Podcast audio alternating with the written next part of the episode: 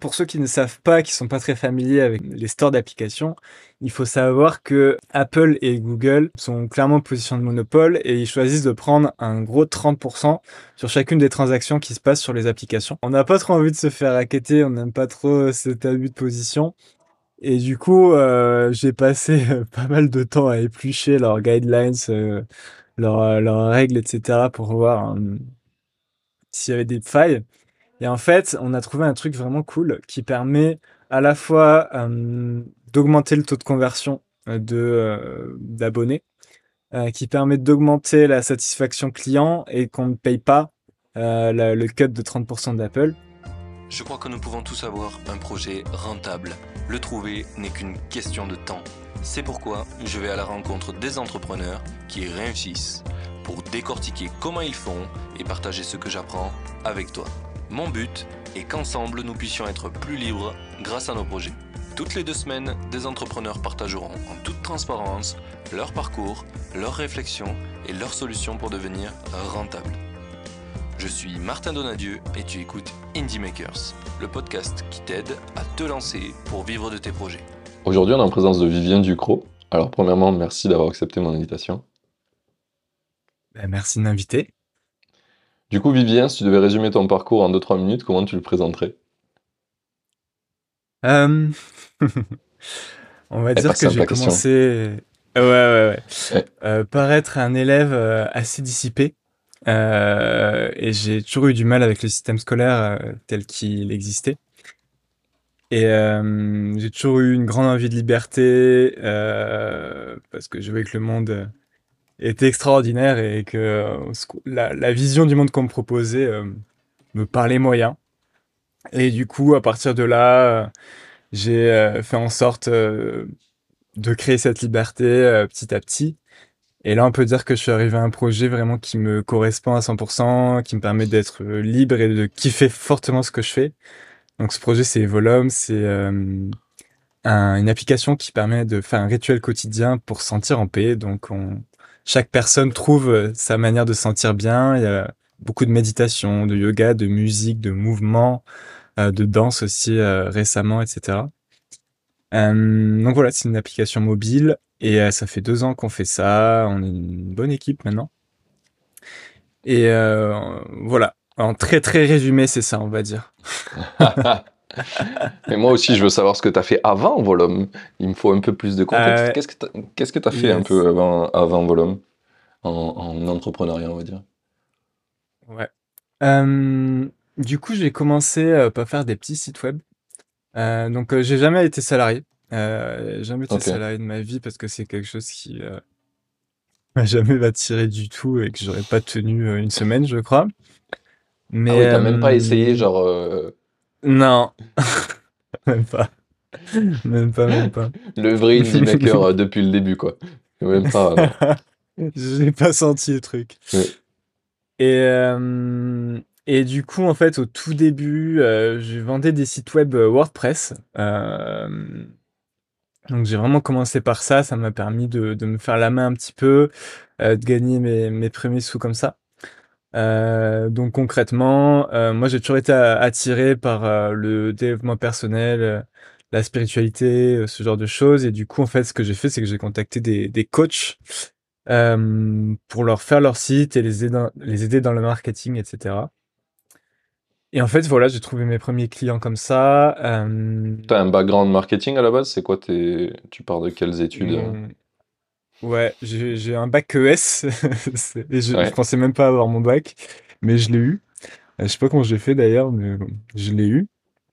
ça a marché. Et euh... ouais, ouais, ouais. Et euh... bah après, disons que je me suis formé en, en marketing parce que j'ai toujours aussi été passionné de, de, de, psychologie et de tout ce qui touche à, à l'esprit humain et de qu'est-ce qui fait qu'on fait des actions et qu'on achète quelque chose, c'est toujours quelque chose qui m'a qui m'a intéressé. Euh, et du coup, je me suis formé à ça, mais c'était pas du tout euh, dans un cadre euh, scolaire, on va dire. C'était vraiment moi dans ma chambre tout seul, quoi. Oui, bah, c'est aussi. Je pense que c'est le, le, le, plus important, c'est l'intérêt que tu portes à la chose pour laquelle tu te formes, pas le cadre. Si tu es vraiment intéressé à ça, tu te formeras bien mieux que si tu fais ça parce que c'est ton école qui t'a dit de le faire. Ouais, c'est sûr. Et ouais, du coup, voilà, j'ai commencé à faire ça. J'ai trouvé quelques clients, dont certains avec qui ça s'est pas bien passé. C'était très. C'est quel, genre de pas bien passé? Genre, le, courant humain passait pas, on va dire, on se comprenait pas, on n'était pas dans le même monde. Je pense notamment à une nana, je, je dirais pas son nom, mais mais je peux expliquer un petit peu le truc. Vas-y. Euh, donc la nana, c'est une coach. Euh, c'est, elle est dans, un milieu euh, très riche, parisien. Euh, son mari était, et d'ailleurs est toujours chirurgien esthétique. Elle m'a accueilli dans un salon extraordinaire, etc. Et elle me payait pas énormément et elle demandait que, je sois entre guillemets sa pute pour. je sais pas si on peut dire des gros mots dans ton podcast. si si si si, vas-y. elle t'a exploité pas grand chose quoi. Ouais, ouais, c'est ça. Et du coup, euh, et du coup, enfin, à la fin, j'ai limite même pas été payé. C'était vraiment une expérience pas super cool. Mais, euh, mais disons que ça m'a permis de commencer. Euh, après, heureusement, j'ai eu des clients mieux avec qui ça s'est bien passé et, et j'ai compris bah, en fait que je pouvais. Ça t'apprend aussi à cadrer, à cadrer le truc, quoi. Ouais, ouais, ouais, ouais, c'est ça. Et du coup, ouais, voilà. Après, j'ai eu des meilleurs clients, ça s'est bien passé. Euh, après, j'ai découvert que je pouvais vendre quelque chose qui euh, allait me prendre moins de temps et qui pouvait se vendre plus cher. Euh, donc, on n'était pas du tout dans la passion hein, jusque-là. Enfin, c'était, enfin, il y avait quand même, je faisais quand même quelque chose que, que je kiffais, etc. Mais c'était pas non un peu de sens pour toi, mais c'était pas. C'était pas, ouais, pas la cible, quoi. C'était pas non plus. Ouais, c'était pas non plus fou, quoi. Faut, faut commencer quelque part. Hein. C'est. Ouais, ouais. Et je pense que euh, rares, sont ceux qui commencent et qui, qui, ont déjà trouvé ce qu'ils voulaient faire dans la life euh, et qui leur plairait euh, et qui avait du sens pour eux, etc. Ouais. Et je pense avoir trouvé ça, maintenant, mais déjà, je pense que je l'ai trouvé assez tôt. J'ai de la chance. Mais pour, pour, revenir à ça, du coup, en fait, ce que, ce que je vendais à ce moment-là, c'est un système de prospection B2B donc en fait concrètement, euh, je sais pas si tu as déjà entendu parler, mais sûrement les gens qui, qui écoutent ton podcast, certains ont déjà entendu parler de ça. C'est un truc qui s'appelle Linked Helper. C'est une, une, espèce de d'extension euh, LinkedIn, une extension Chrome pour LinkedIn qui permet de d'automatiser plein d'actions. Et en fait, ce que je faisais, c'est que euh, je contactais des consultants, des boîtes B2B et je leur installais ce système sur un VPS. Donc un VPS, c'est juste un serveur en fait, euh, pour que ça tourne automatiquement en background. Et en gros, ça, ça prospectait euh, pour eux euh, de manière automatique avec très très peu de maintenance. Et en gros, je leur vendais ce système et... C'est à cause de toi qu'on reçoit des messages non ciblés sur LinkedIn. Ah ouais, ouais. c'est un peu ciblé, mais c'est pas dingue non plus. Oui. Et, non, mais je comprends, je comprends. Et du, et du coup, voilà, je vendais ce système, ça se passait assez bien. Euh, donc à partir de là, j'ai commencé à voyager. Je suis parti en Asie notamment. Euh, j'ai fait le, plus gros cliché du monde, mais j'ai commencé à la Chiang Mai en Thaïlande. Ah. Euh, voilà. Après, je suis allé à Bali un petit peu plus tard. ouais, ouais. Je suis à Chiang Mai pendant quelques mois au début. T'inquiète, hein, je suis pas allé en Asie encore, mais je vais faire le gros cliché quand je vais y aller. Hein. Ah ouais, non, mais faut y aller. En vrai, c'est génial à Chiang Mai. moi, j'aime beaucoup. C'est très cliché, mais ça, ça, ça les vaut. Et, euh, et du coup, à partir de là, j'ai commencé à bosser aussi en parallèle sur mon projet actuel. Parce que j'ai toujours eu envie, en fait, de euh, mêler euh, développement personnel, même si j'aime pas ce mot, c'est pas exactement ce qu'on fait, mais c'est la, la, manière la plus simple de l'expliquer, spiritualité et technologie. parce que disons qu'entre mes 17 ans et mes 21 ans, j'ai vraiment eu pas mal de prise de conscience sur la vie, sur sur ce que je voulais faire, sur le monde, etc. Et j'ai et j'ai vraiment eu, eu envie de partager ça autour de moi. Et en fait, il se trouve que euh, bah voilà, la, technologie, c'est un moyen génial pour toucher euh, énormément de monde, et, plein de gens, potentiellement des millions, des centaines de millions, pourquoi pas, euh, avec un produit qui peut potentiellement les impacter profondément sur leur vie, sur leur quotidien, etc. Et moi, ça, c'est quelque chose qui m'a qui m'a toujours parlé. Donc en fait, à ce moment-là, voilà, j'avais un peu cette intuition-là, mais j'étais tout seul dans mon délire. Euh, j'avais commencé à faire un peu un site WordPress obscur euh, pour commencer à ça, à répertorier des vidéos, des trucs comme ça. Ce que tu savais faire. voilà. euh, en fait, voilà, j'ai commencé à tourner un peu dans ce projet-là, à créer des trucs, à tester, à faire des landing pages. J'ai fait un chat, ça s'appelait déjà Evolum à ce moment-là, mais, euh, mais ça mais c'était pas du tout ce que c'est maintenant. Ouais. Euh, j'ai même testé de faire un chatbot. Euh, qu'est-ce que... Et ça a commencé aussi par un groupe Facebook. Et en fait, dans ce groupe Facebook, j'ai commencé à réunir des gens qui avaient un petit peu euh, tout ces centres d'intérêt, justement, qui étaient un petit peu en recherche de sens, qui avaient envie d'une vie différente ou de se sentir plus en paix. Et, et en fait, voilà, à partir ensuite, j'ai rencontré mon un de mes cofondateurs, Youssef, euh, qui est qui est développeur. Et, euh, et à ce moment-là, on a commencé à co-développer une app avec les gens du groupe Facebook. J'ai parlé à tous mes contacts justement sur Facebook et j'ai essayé de les closer pour leur vendre un abonnement à l'application qui n'existait pas encore. et j'en ai vendu quelques-uns. Ouais, ouais. J'en ai vendu quelques-uns et en fait, c'est à ce moment-là, voilà, on a fait une landing page, on a fait une page de vente qui expliquait le projet, ce qu'on voulait faire. Et en fait, j'ai euh, pendant là à ce moment-là, j'étais encore en Asie et euh, j'ai euh, écrit sur tous les groupes Facebook de France sur ce sur ce domaine-là et en fait, c'est là que j'ai que j'ai commencé à faire les premières ventes. Je suis allé les chercher vraiment un par un. par la peau des fesses, entre guillemets. Euh, et on a commencé voilà, à, faire, à faire la communauté euh, comme ça. On a, et en fait, euh, on a co-créé en fait, l'application avec nos premiers clients. Et, et voilà, et après petit à petit, en fait, on a commencé à gagner de l'argent, qu'on a pu réinvestir en marketing, etc. Et ça, et ça a grossi. Et ça fait des choses de là.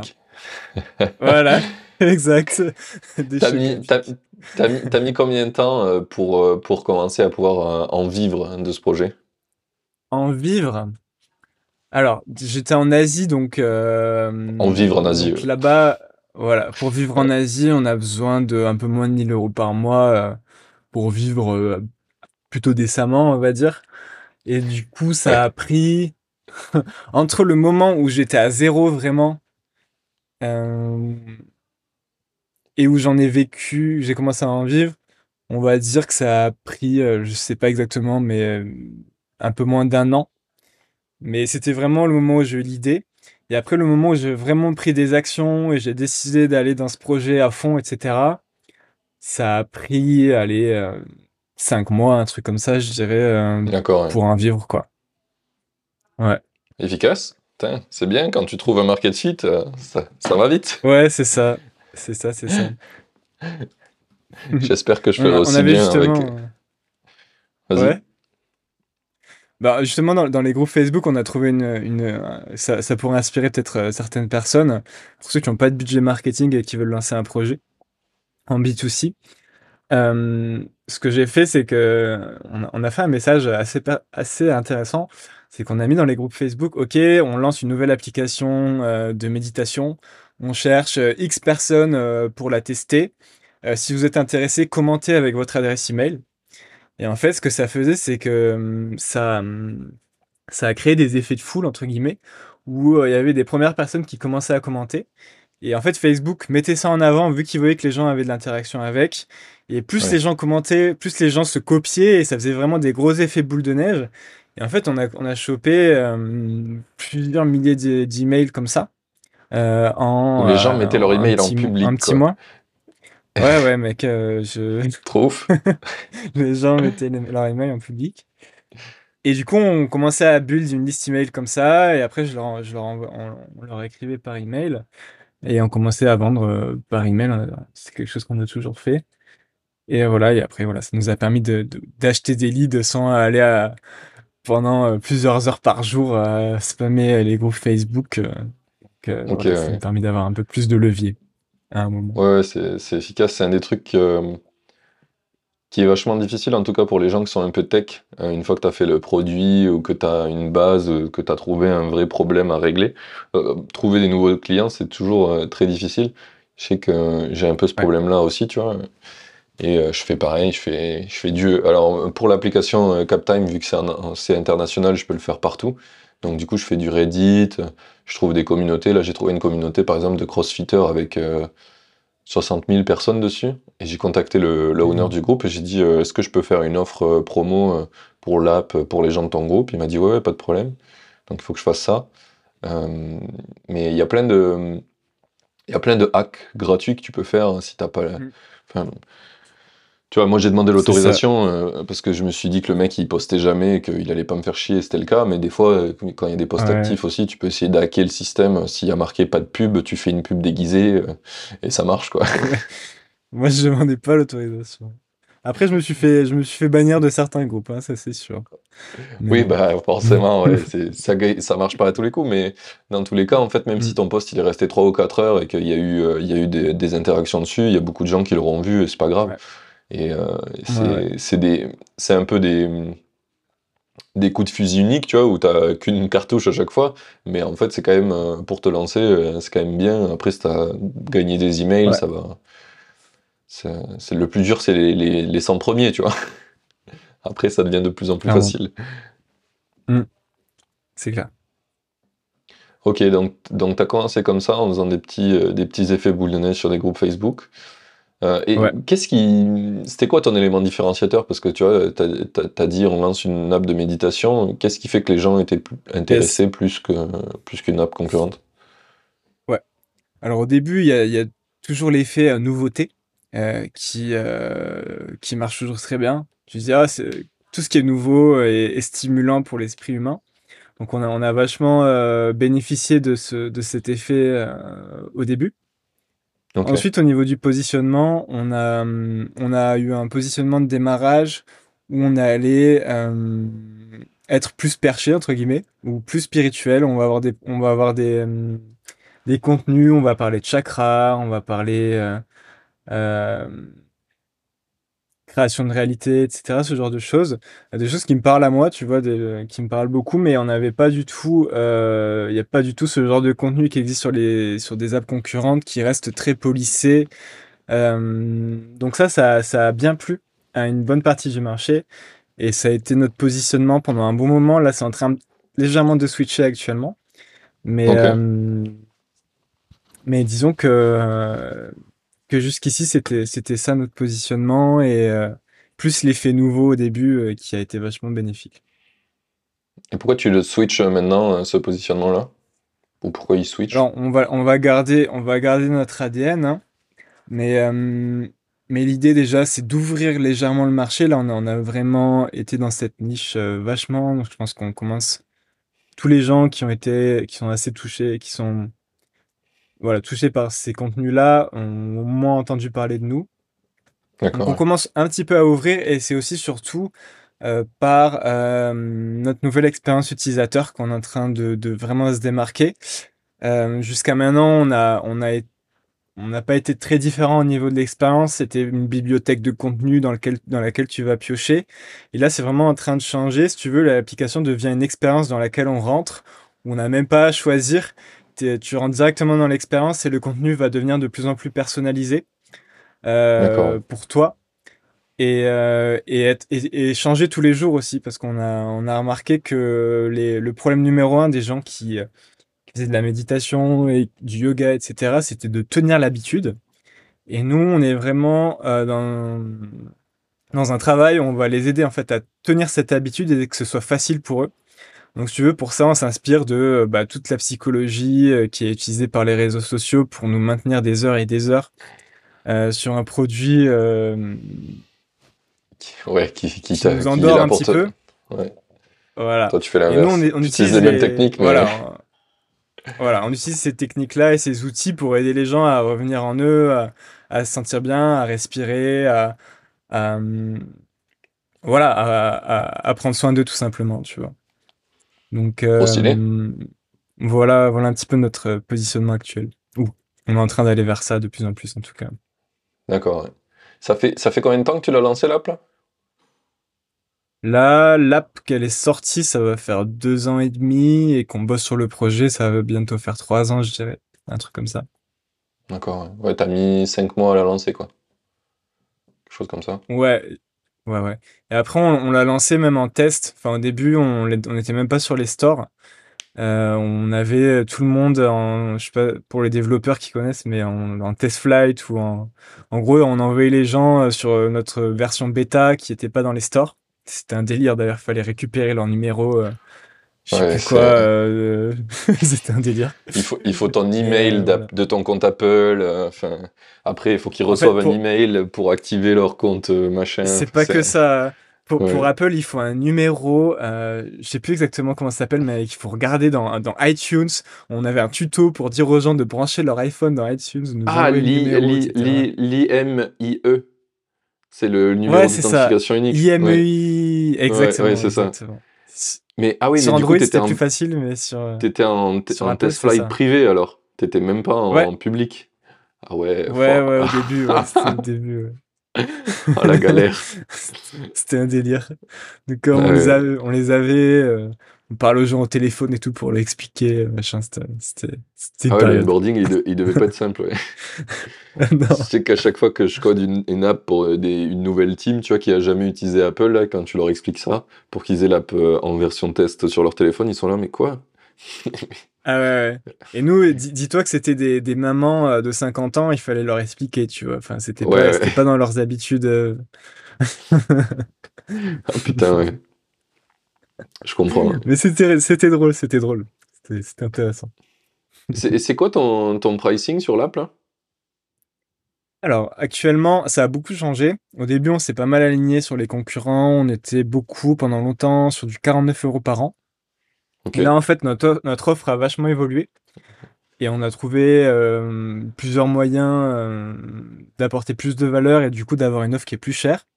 Donc là, on a un pricing qui est euh, pour la plupart de nos nouveaux utilisateurs qui est à 29 euros par mois. Et en fait, on propose aussi aux gens qui ont moins de revenus de payer moins jusqu'à 10 euros par mois dans les paramètres de l'application, mais la plupart des gens gardent le prix de base. C'est intéressant que tu aies fait ce système-là et comment tu, comment tu leur demandes de justifier qu'ils ont moins de revenus? On leur demande pas, c'est totalement à la confiance et, euh, et il se trouve, moi je m'attendais à que tout le monde descende sur les, les plans les moins chers. Ouais. Et en fait, j'ai été choqué, mais euh, les gens restent quoi. Enfin, les gens la plupart des gens restent sur le plan de base. Et on a même un plan à 19 euros entre 29 et celui à 10. Et on a plus de gens, euh, je sais pas, ce serait équivalent en fait, mais on a beaucoup de gens sur le plan A19, tu vois. On a quasiment, enfin, c'est. Voilà, on fait confiance aux gens et. Euh, après, c'est spécifique à notre marché aussi, tu vois, je pense. Ouais, la, la différence entre les trois plans, c'est les mêmes features, mais c'est juste euh, suivant ton revenu. Ouais, c'est ça. C'est ça. Oh, c'est une dinguerie, ça. C'est ouf. Putain, c'est trop bien. On a même des plans plus chers, mais ça, je t'avoue qu'il y a peu de gens qui les prennent. Mais la plupart des gens restent. On met un plan recommandé à 29, en fait, c'est les gens restent dessus. Ouais. Ok. Ouais, la, plupart sont à 29, après t'en as un peu à 19 et un peu à 10, quoi. C'est ça. ça. Ok. Trop ouf. ouais. Et, nous, on, et nous, on galère avec nos pricing en essayant de mettre des features et tout. Toi, t'as juste proposé des prix aux gens. Trop On a découvert ça, on était un peu bon, ok, ça, ça marche comme ça, d'accord, mais génial. Mais, mais t'as des couilles monumentales d'avoir essayé, c'est stylé. Parce qu'il y a plein de gens qui se seraient dit, mais c'est sûr, c'est sûr que les gens vont pas payer et du coup, ils auraient pas tenté, tu vois. Bah ouais, j'ai eu du mal à le faire. Enfin, on a, on a, on a mis un peu de temps. Et déjà aussi, l'augmentation du prix, c'était difficile parce que on, a eu quand même une, un changement de l'offre hein, quand on a eu l'augmentation du prix. Mais, euh, mais ouais, ouais, euh, on, a, on a osé et ça, ça a payé. Et je pense qu'on pourra même faire des AB tests plus tard. On va ajouter un petit peu plus de valeur et augmenter les prix encore sur l'offre de base euh, je pense que c'est possible, mais il faut, faut qu'on ajoute plus de contenu. Enfin, faut qu'on change un petit peu quelque chose encore. ok, ouais. Intéressant. Et du coup, les mm. gens qui avaient payé avant l'app euh, en, en, annuel, tu leur permets de renouveler le même prix qu'avant ou ils ont du upgrade? Alors, en fait, on, a, on a eu un système où donc on a cette nouvelle feature de ce qu'on appelle le rituel quotidien, ce qui va devenir vraiment notre feature principale à terme, enfin, là dans les 2-3 mois. Limite, tout le reste va partir, mais quasiment. Euh, et en fait, c'est les personnes qui avaient le, pricing de base n'avaient pas accès à ça. Il fallait qu'ils passent pour la nouvelle offre, sur la nouvelle offre euh, pour pouvoir y accéder. Mais sinon, ils pouvaient toujours euh, rester sur leur tarif de base s'ils le souhaitaient. On leur obligeait pas à changer. D'accord. ouais. Ok. C'est une, question que moi je me suis posé pas mal pour le, le timer de CrossFit et où j'ai j'ai forcé tout le monde à upgrade et là j'ai regardé, tu vois, hier j'ai eu encore une mauvaise note d'un mec qui a mis une étoile. J'ai payé il y a deux ans cette app et maintenant elle me demande d'avoir un abonnement. Nique ta mère, je me casse. ouais, les... c'est nous sur nos t'inquiète. ouais, non mais... Pas mal. Mais du coup, réellement, hier, je me demandais est-ce que je fais pas un truc pour eux avec euh, un truc dégradé euh, en mode bah, euh, parce qu'il y a plein de nouvelles features dans l'app, etc. Et du coup, je me suis dit, est-ce que euh, je les autorise à avoir une partie de l'app quand même pour ce qu'ils avaient payé ou pas Mais en vrai, ça n'a aucun sens parce que l'application, elle, est elle est passée de 2,99€ euh, achat one time pour toute la vie à 30 euros par an. Tu Donc, t'as quoi pour 2 euros? T'ouvres l'app et je te mets l'horloge, quoi. C'est tout. mais ouais, mais en plus, ce qui est trop drôle, c'est qu'il y a des gens qui se disent non, mais j'ai payé 2,99€, après j'ai pris un achat, un in-app à 1,99€, et maintenant on me demande 30 euros par an, c'est n'importe quoi. enfin. Euh, mmh. Bah ouais, ouais. Quand ils sont pas habitués ou qu'il y a quelque chose auquel ils s'attendaient pas, ça. Oui, bah après, j'ai 7 personnes qui ont râlé, et tous les restes, ils ont mmh. upgrade. Hein. J'ai des gens qui m'ont contacté, qui m'ont dit qui m'ont dit Eh, mais j'avais déjà payé. Je dis Oui, quand tu as déjà payé, tu as une offre à 70% la première année. Il m'a dit Ok, ils ont mm. upgrade, tu vois. Genre, ça va. Mm, mm. C'est juste des gens qui sont pas à jour euh, et qui croient que tout est gratuit dans la vie. Genre, ça fait 4 ans qu'ils ont l'application, ils l'ont payé 2 euros, elle évolue, et c'est normal, tu sais. Genre, bah oui, on peut payer les gens avec 2 euros euh, toute la vie. Il y, a, un mec qui m'avait posé la question, il m'a dit ouais mais pourquoi tu pourquoi tu l'as fait évoluer l'application? Moi je voulais l'ancienne quoi. Je dis bah en fait l'ancienne elle marche plus sur ton nouveau téléphone connard. c'est, le problème c'est que Apple il nous oblige aussi à faire évoluer les apps. C'est pour ça que tout devient euh, payant avec un abonnement. C'est parce que tu peux pas juste faire une app et, et la laisser comme ça quoi. C'est dans deux ans ton app elle marche plus euh, dans ton téléphone. Donc, sinon euh, on pourrait faire des apps push. Hein. Ouais. On avait, on a eu un, gros changement sur l'application il y a, il y a un an et demi là, où en fait on a tout changé, tout le design d'un coup. Et il se trouve qu'à ce moment-là, vraiment, les gens étaient pas mal euh, déboussolés. Euh, et en fait, on a compris que euh, il fallait qu'on fasse les changements petit à petit. Petit à petit. Parce que sinon, les, les, utilisateurs étaient trop, trop déboussolés parce qu'ils ont leurs petites habitudes en fait. Hein. Et, euh, et, du coup, maintenant, on s'efforce vraiment de d'y aller euh, un par un, euh, petit à petit, pour pas les brusquer en fait. Et, et ça se passe beaucoup mieux depuis qu'on fait comme ça. Ouais, tu fais des, des, changements un peu smooth, quoi. Tu découpes les changements en plein de petits trucs qui se transforment. C'est ça. Je vois, ouais. Je vois. Oui, en plus, l'expérience, c'est souvent. Enfin, ça peut être un truc très différenciateur. Moi, je sais que le timer de CrossFit, la seule le facteur différenciateur qu'il a versus tous les autres, c'est pas euh, qu'il a plus de features, c'est juste qu'il a une expérience différente et que les gens aiment cette expérience. Donc du coup, je ne touche surtout pas le design. Genre, euh, j'essaie de, j'essaie de trouver des détails qui font que les gens ils disent, euh, il n'y a plus de problème, tu vois, ils se plaignent plus.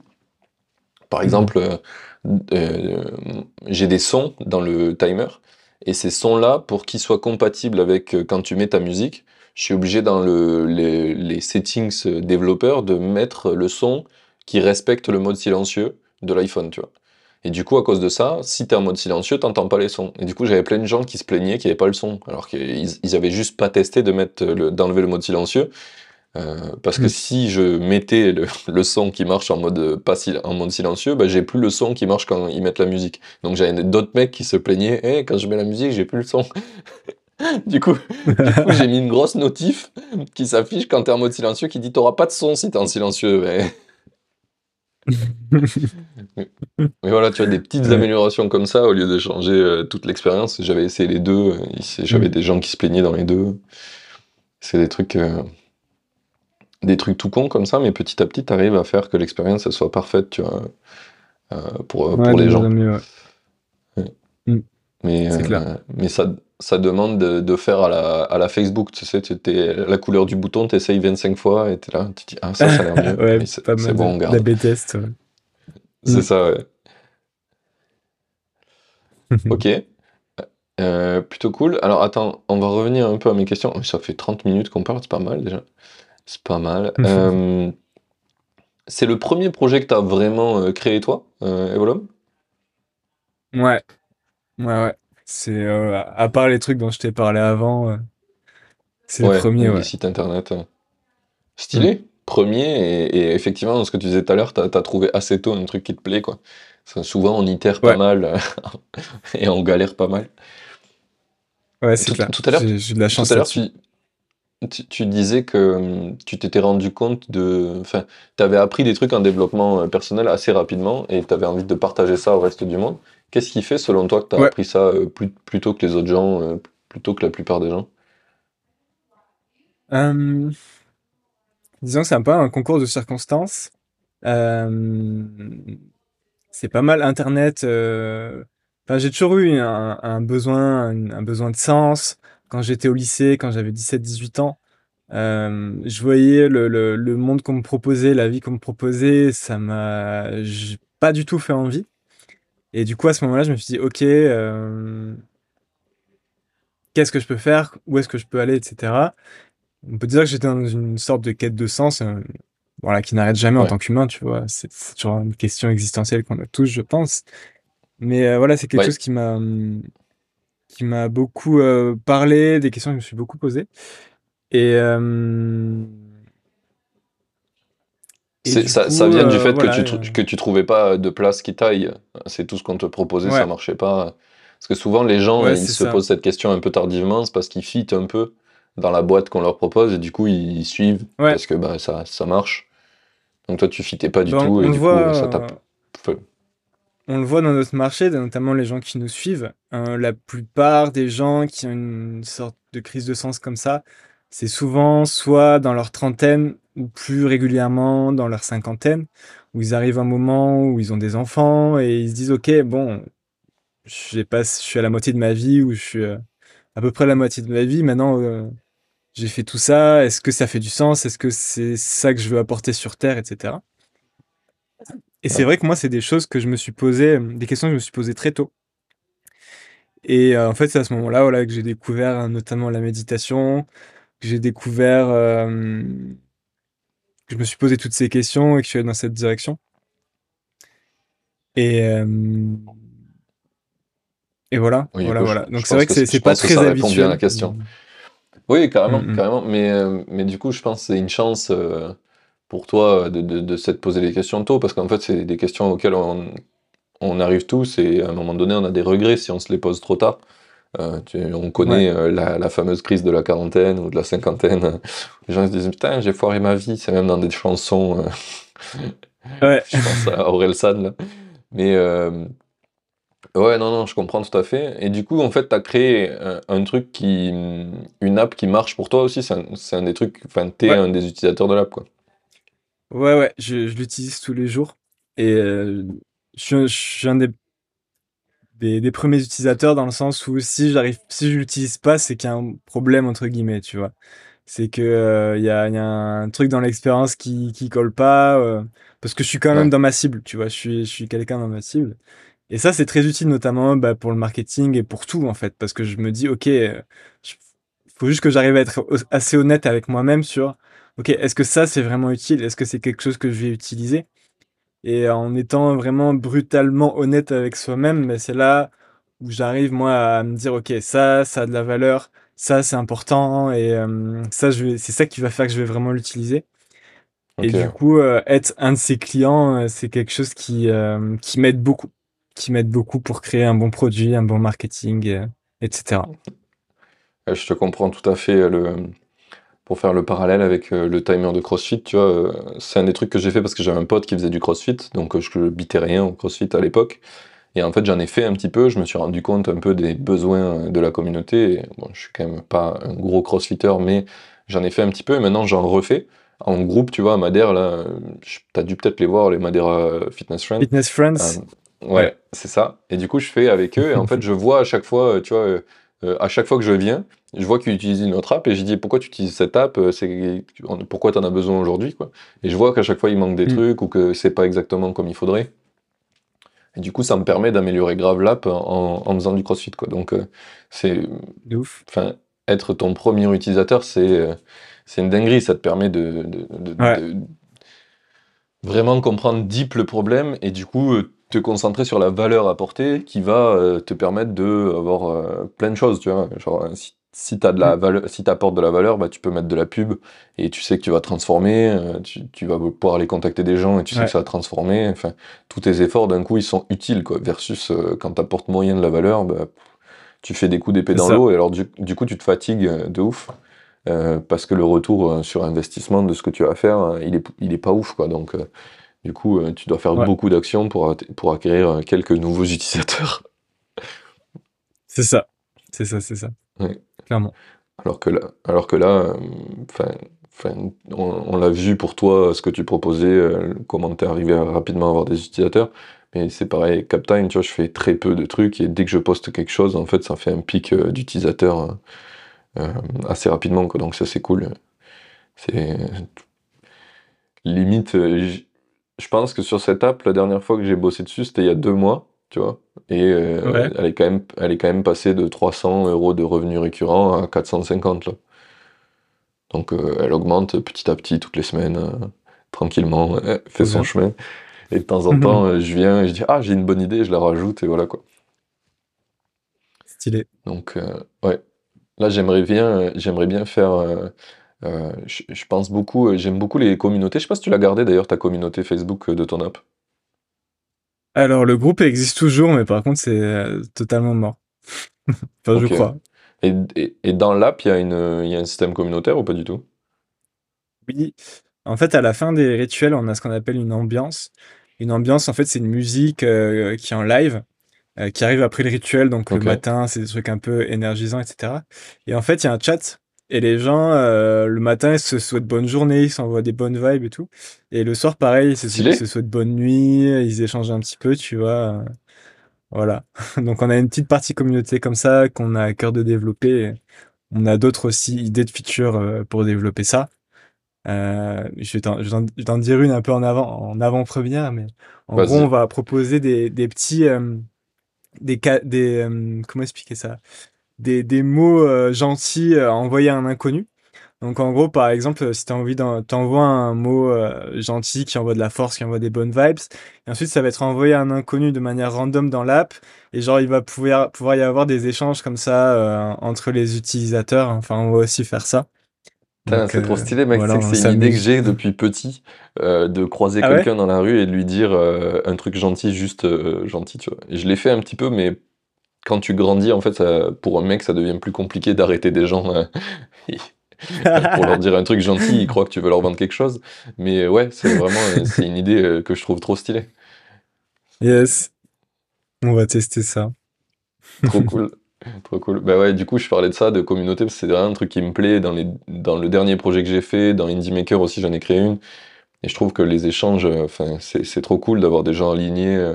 Enfin, tu sais que grâce à un, un produit, les gens sont alignés sur les valeurs et du coup tu leur permets d'échanger ensemble et, en fait des fois tu te rends compte que bah, autour de toi, dans ton écosystème de tes potes, t'as pas toujours des gens qui sont alignés avec tes valeurs quoi. Euh, enfin, il y a plein de gens qui ont ce problème de euh, tes potes c'est des gens du travail ou c'est des gens que tu as rencontrés et puis tu as évolué mais t'es resté pote et, mais t'as pas vraiment les mêmes valeurs et du coup bah, le fait d'avoir cette communauté-là liée à un produit qui te plaît et du coup qui correspond à tes valeurs, bah, d'un coup tu te fais des potes qui ont les mêmes valeurs que toi. Et ça, c'est ça, c'est vraiment super, super powerful. Donc, je réfléchis à ça pour Captime et j'aimerais bien faire un, autre truc qui est cool aussi. C'est là, je, je, viens de mettre il y a deux mois, j'ai mis le, le, fait que tu puisses avoir une voix qui dit qui dit des moments dans l'app. Par exemple, il te dit c'est la moitié du temps. Euh, il te reste 10 secondes, euh, là c'est le temps de repos, enfin c'est des trucs qui existent dans plein d'autres apps comme ça. Euh, c'est un peu mieux que des bips, tu vois, c'est un peu plus humain. Mmh, mmh, mmh. Et en fait, je veux, je veux pas prendre une voix d'un inconnu, je veux prendre des voix de gens de communauté qui sont très actifs, tu vois, pour que ça les représente un peu. Et j'aimerais bien aussi avoir des gens un peu connus dans le milieu du CrossFit, pour mettre leur voix aussi dessus, tu vois. Ouais. Donc, donc voilà. J'ai un peu envie de mettre de l'humain, tu vois, dans, dans, une app qui est juste une app. Grave. c'est ce qu'on essaie de faire aussi de plus en plus.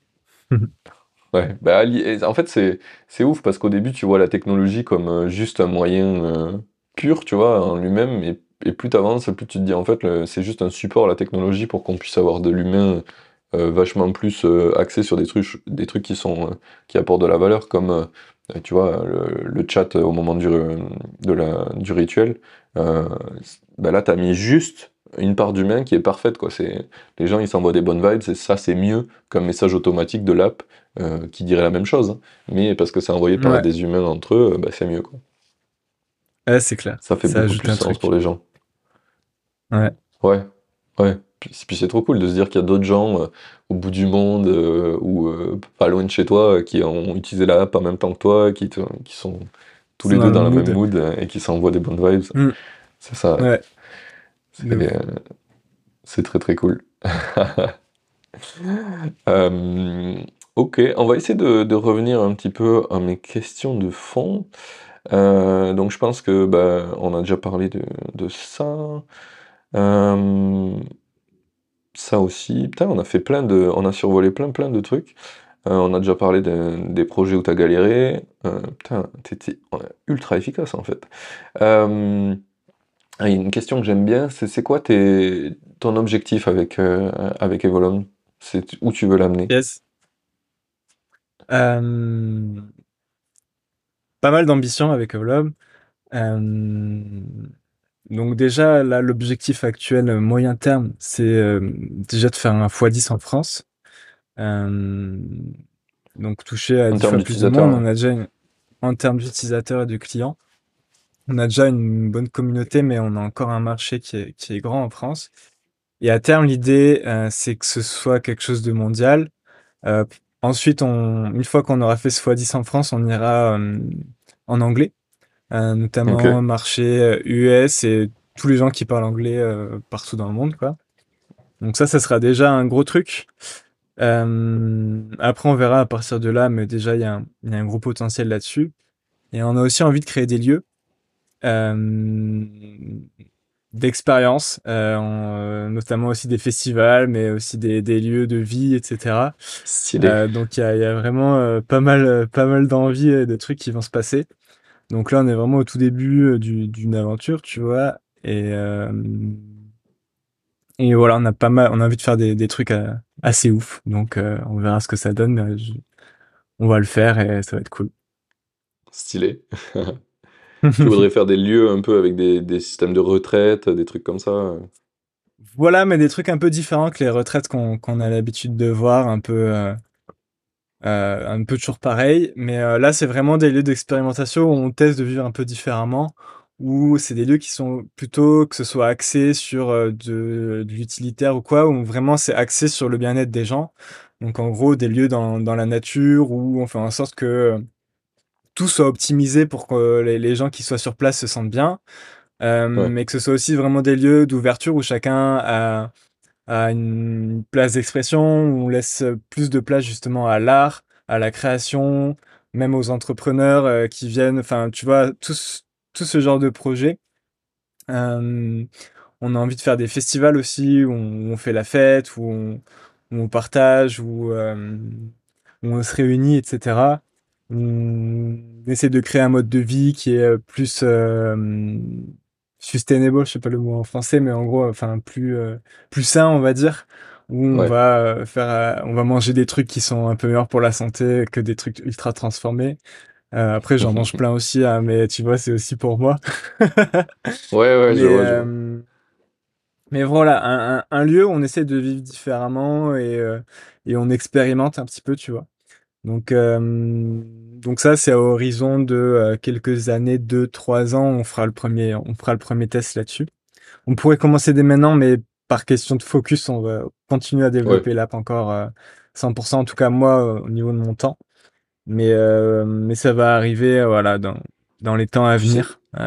J'ai hier, avec un pote, j'ai découvert qu'à côté de Lisbonne, il y a un lieu euh, un, lieu euh, où ils font de la permaculture éco-responsable, etc., qu'ils ont lié ça à la crypto. Et en gros, si tu ah veux euh, interagir avec le truc du lieu, tout se fait via la crypto. vraiment très très intéressant. Ouais, il faut que, je t'envoie le, truc. Je, t'envoie le en off. Après, je t'enverrai. Bon, je le mettrai aussi pour les gens en, description de l'épisode. C'est ouf, ça, ça m'intéresse c'est ouf, parce que j'ai un pote, moi, qui a acheté un grand, un grand domaine euh, en France, là, dans le sud de la France, et euh, qui cherche de. Il essaie de faire mieux un petit peu, euh, tu vois, dans ces, dans ces trucs-là. Il faudrait que je te mette en contact avec lui d'ailleurs, parce que ce qu'ils font avec Kamaway est assez stylé. ils vendent des, des, programmes de nutrition, mais pour. pas, pas, pas dans le but de maigrir, mais plutôt dans le but de se sentir mieux, tu vois. Comment mieux manger pour mieux se sentir, quoi c'est vraiment euh, cool ce qu'ils font. Et à côté de ça, ils ont acheté un écolieu. Euh, enfin, ils ont acheté un lieu qui n'était pas un écolieu, mais qui transforme en écolieu. Euh, il fait pousser plein de trucs. il fait, il fait, il a des champs de CBD bio. Enfin, il est parti. il est parti loin. Je vais peut-être y aller cet été. De la grosse avec lui. Non, mais ça fait très très longtemps qu'il était c'est une plante qui kiffe, tu vois, depuis très très longtemps. Il l'a fait pousser euh, illégalement quand il était plus jeune. Euh, et euh, comme plein de gens ont fait, hein, tu vois. Mais, mais ça le faisait chier. Et là, du coup, tu vois, il a trouvé un cadre qui marche, qui est légal, où il fait ça bien. Il fait ça avec les conditions qu'il pense qui sont cool. Donc, c'est trop trop stylé. et voilà, ils font plein de trucs. Là, ça m'intéresse. Ouais, ils, vont, ils, aimeraient bien ouvrir euh, au reste de la population. Tu vois, pour le moment, ils focus sur euh, mettre en place l'agriculture parce que c'est pas simple. tu vois, c'est un, un, projet, quoi. C'est un délire, ouais. mais euh, une fois qu'ils ont ça, ils veulent l'ouvrir aux gens, ils veulent pour faire des retraites là-bas, des trucs assez stylés. Et c'est avec lui d'ailleurs que j'avais fait un festival chamanique dans le sud de la France qui m'avait grave, grave plu. C'est le meilleur festival que j'ai fait pour moi. Bah, en gros, ils ont fait venir des chamans de partout dans le monde. Ah, le nom? Oh putain. C'est à Génolac Je sais. Euh... Non, je pense ouais, pas que c'est Génolac. Ouais, mais, euh... mais c'était vraiment très très cool. J'ai passé un bête de moment là-bas et il y avait euh, une connexion avec les gens qui était ouf. Euh, j'ai jamais ressenti autant de bonheur autour de moi que là, tu vois. Pas du bonheur, genre en mode. parce que tu vois, quand tu vas dans un festival de musique normal, les gens, ils s'amusent et tout, mais ils s'amusent un peu dark, mm. tu vois. Genre, euh, Tu, te pètes la gueule à la, bière, à l'alcool, aux drogues. c'est sympa, mais. Il y a un peu de la destruction, ouais. Il y a un peu de l'autodestruction aussi, ouais. Alors que là, c'était mm, tout mm. Euh, que, de que des gens mignons, tu vois. Dès que tu croises quelqu'un, il te regarde, t'as un eye contact, il te fait un câlin. Enfin, c'est l'impression que tout, le monde est sous LSD, alors que pas du tout. Euh, c'était juste des gens qui étaient bien avec eux-mêmes et, et, j'ai vraiment, vraiment eu une bête d'expérience là-bas, quoi. Ouais, j'adore les festivals comme ça. Moi, c'est vraiment une source d'inspiration euh, ultra forte, euh, que ce soit pour euh, le futur du monde, tu vois, pour le projet de lieu qu'on va créer, même pour l'appli, etc. Mais je vois comme les gens peuvent vivre en harmonie assez facilement dans ce genre de lieu, avec une acceptation des autres, on va pas les juger pour ce qu'ils sont, etc. Et juste de, l'amour, tu vois, et ça, ça, m'inspire grave. Donc, ouais, ouais. C'est ouf comme tu te dis, en fait sais, souvent, euh, je me dis, euh, j'aime bien me dire que je pense, je pense qu'il y a personne qui est fondamentalement mauvais. Je pense qu'il y a des gens qui sont malheureux, tu vois, et qui font des trucs euh, pourris parce qu'ils sont pas heureux. Mais je pense que tous les gens, au fond, ils sont pas méchants. Et quand tu mets des gens dans les bonnes conditions, tu vois, dans le bon setup, tu vois qu'en fait, ils sont pleins d'amour, ils débordent d'amour, quoi. Versus, tu les mets dans un appart en ville où il fait moisi, ils sont dans un truc tout petit, bah, c'est plus dur d'être plein d'amour, tu vois. C'est clair. Non, mais c'est clair. C'est vraiment pour ça que je pense qu'il y a vraiment des trucs à faire sur cette histoire de setup, tu vois, sur quel environnement on crée, quel, comment on vit, quoi. Et en changeant, tu vois, tout, tout ça, ça, ça, ça impacte vraiment bah, toutes nos relations et comment on sent et qui on est, en fait. Et ça, c'est. Ouais. Mais je suis assez je suis d'accord avec toi sur le fait qu'on les gens n'ont pas forcément de mauvaises intentions euh, dans le fond, même si, euh, enfin, tu vois, je, pense ça aussi. Je, suis assez aligné avec ça. Puis je pense que ça te permet aussi de, de penser comme ça. Moi, ça me permet d'arrêter d'être. Euh, tu sais, tu vois quelqu'un devant toi en voiture qui fait de la merde. Et dans le monde normal, tu dis, ah, quel connard, il sait pas conduire, tu vois.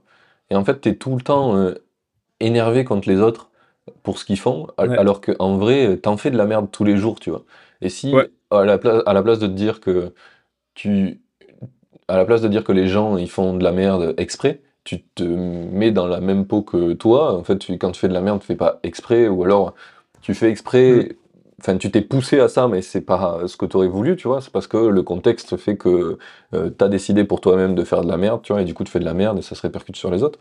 Mais une fois que tu deviens. Tu, tu changes ce point de vue-là, bah en fait, pour moi, c'est beaucoup plus simple, tu vois. Et, je l'ai vu euh, il y a pas longtemps, tu vois, ma mère, elle est venue à Madère, et je parlais avec elle, et elle faisait que râler pour les trucs politiques et tout, à être enragée, en dire, ah, ce bâtard, machin. Je dis, ah, mais, enfin, mets-toi à leur place deux secondes, je pense que ça doit être chiant d'être politique, tu vois, ils doivent faire des trucs de merde aussi. Et c'est juste, euh, enfin, genre, et un peu d'empathie, et, peut-être que du coup, ça sera beaucoup, tu, tu seras beaucoup moins frustré en plus, tu vois. Parce que le fait de, mmh partir avec ce, truc-là, en fait, ça crée. Enfin, tu te gardes de la rancœur et tout. Enfin, ça n'a aucun sens. Ça t'aime pas euh, rager contre quelqu'un, qu'en plus tu n'as aucun impact sur lui, ça t'aide en rien. ça, il, est, même pas au courant. C'est juste du poison intérieur. Quoi. Ouais, ouais, c'est clair. voilà, c'était le, le quart d'heure philosophique.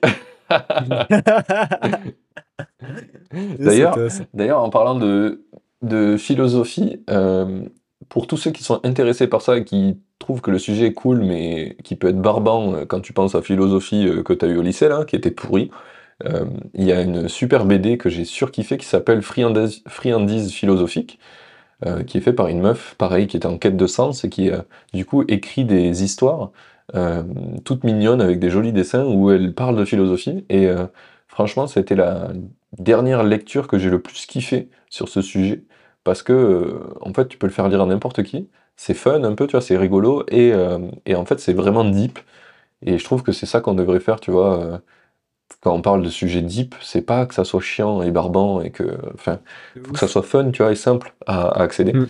Et du coup, c'était parfait ça. Donc voilà, si tu veux les lire et si vous voulez les lire, on mettra le lien en description. parce que c'est vraiment trop trop cool. Et c'est une indie maker. Elle fait ça dans son coin toute seule. Elle s'auto-publie. Euh, je crois que maintenant elle a, elle a, un vrai, elle a un vrai, euh, merde, euh, tu vois une, je sais plus comment ça s'appelle là pour les livres, enfin un mec qui te publie. Mais au début elle faisait ça mm. elle-même. Et mais je suis pas sûr que, parce que je pense que tu les trouves que sur son site. Donc à mon avis elle est toujours en auto-publication. Ou alors elle a un petit soutien d'un imprimeur, tu vois, mais pas grand chose quoi. Elle a pas de, elle a pas de contrat de, de livre, etc. Mais voilà, très très cool, euh, cette meuf euh, qui a fait ce livre, j'ai plus son nom, mais euh, c'est d'ailleurs Charlie, le mec qui a le, gros écolieu qui m'a fait... Ah, Armella, oui, c'est ça. Qui m'a fait découvrir cette BD. Je les ai tous achetés, du coup. c'était vraiment... ouais. C'était vraiment très très cool. ok, euh, hey, ça fait déjà une petite heure qu'on parle. On va pouvoir aller vers mes petites questions de fin, je pense. Euh, bah, du coup, j'avais une des questions, c'est c'est quoi les, les prochaines évolutions de ton projet? Je pense qu'on en a pas mal parlé. Tu nous as même fait des petits reveals de trucs qui n'étaient pas encore euh, annoncés. Euh, il y a une des questions que j'aime bien poser, c'est déjà, euh, ah, attends, il y en avait, y en avait, j'en ai trop en fait. Déjà, comment t'as rencontré ton cofondateur? Euh, ça, c'est une question ah, que j'ai depuis longtemps et que je vais finir par oublier si je te la pose pas. je vais te dire. Euh, du coup, on a, on a deux cofondateurs, on est trois cofondateurs. le premier, donc, c'est Youssef, qui est mon cofondateur technique, qui, qui est CTO de la boîte. Donc lui, en fait, on s'est rencontrés d'une manière assez drôle. Donc, j'habitais à Paris à ce moment-là et euh, j'allais régulièrement dans une association où ils faisaient des euh, conférences de bah, justement développement personnel, euh, psychologie, ce genre de choses. Et en fait, le, le fondateur de cette association savait que j'avais envie de créer un, un truc là-dedans. Il m'a dit tiens, il y a ce mec qui est venu la première fois qu'on a fait une conférence. il, il, était développeur d'appli. Peut-être je pourrais vous mettre en contact et tout. Et en fait, euh, il m'a filé son numéro, je lui ai envoyé un message. Et on s'est vu euh, un soir. Le lendemain, je partais en Thaïlande. J'avais mon avion pour la Thaïlande. Et on s'est vu le soir d'avant euh, à Paris, tu vois.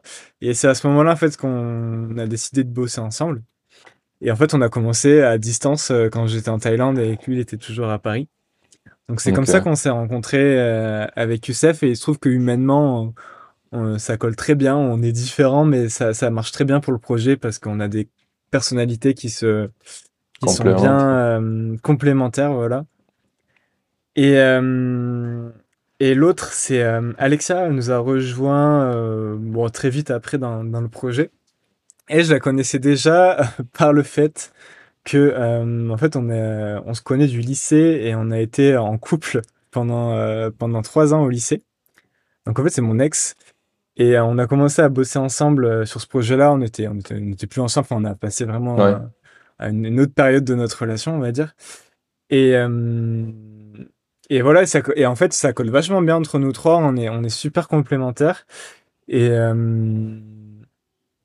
et les deux se sont rencontrés aussi dans le cadre du projet après qu'on ait, qu'on ait commencé à bosser tous les trois. Euh, et, voilà, donc des rencontres assez drôles, euh, mais, euh, mais la, vie a très bien fait les choses sur, sur ces deux personnes. Quoi. j'aurais, j'aurais jamais imaginé que ça, que ça arrive comme ça, mais c'est, c'est cool. T'as surfé la vie, c'est ça qui est bon. Ouais. Et, et maintenant, vous êtes combien dans la team À plein temps, on est une bonne dizaine. Et après, en comptant euh, tous les freelances, euh, les gens qui bossent, euh, les graphistes, etc., on doit être 20, 20, 25, quoi, un truc comme ça. Ok, t'as stylé. ça a bien grandi. Ouais, c'est cool. du, coup, ça m'amène sur la, sur la question d'après. c'est quoi votre MRR actuel? C'est un truc que tu peux partager? Ouais, ouais, euh, on est assez transparent. Du coup, là, ça, ça bouge pas mal, mais là, on est à 80K euh, actuellement. Oh, t'es presque, es presque au euh, million d'ARR, là. Ouais, en, vrai, on en a déjà fait l'année dernière un million parce qu'on a vendu pas mal d'upsell. Enfin, on vendait des avant ce qu'on appelle des aventures, c'est du contenu complémentaire. Et en fait, l'année dernière, on a fait un million à peu près, il me semble. Mais ouais, ouais. Là, on se focus pas mal sur les abonnements et, euh, sur l'acquisition. Pendant euh, pas mal de temps, on a, on a délaissé un petit peu l'acquisition pour se focus sur notre offre, euh, sur l'expérience, sur le produit. Et là, depuis deux mois, on reprend vraiment l'acquisition. Donc là, ça va, ça risque de, pas mal grossir dans les, dans quoi mois maintenant, maintenant que tu es plus structuré, tes, tes meilleurs canaux d'acquisition?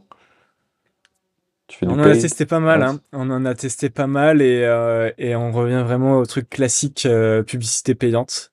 Euh, Facebook, Insta, on est un peu sur du test de Google, pas super, pas encore foufou Google, mais je pense qu'il y a quand même pas mal de, de potentiel. Et beaucoup les, les, les influenceurs aussi.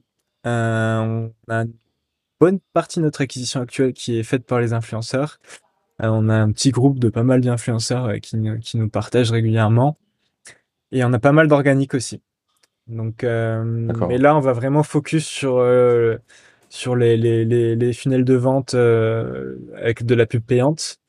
parce qu'on voit que c'est vraiment ce qui a le plus de potentiel au niveau scalabilité. Et, et un peu plus tard aussi sur le referral. Ah ouais.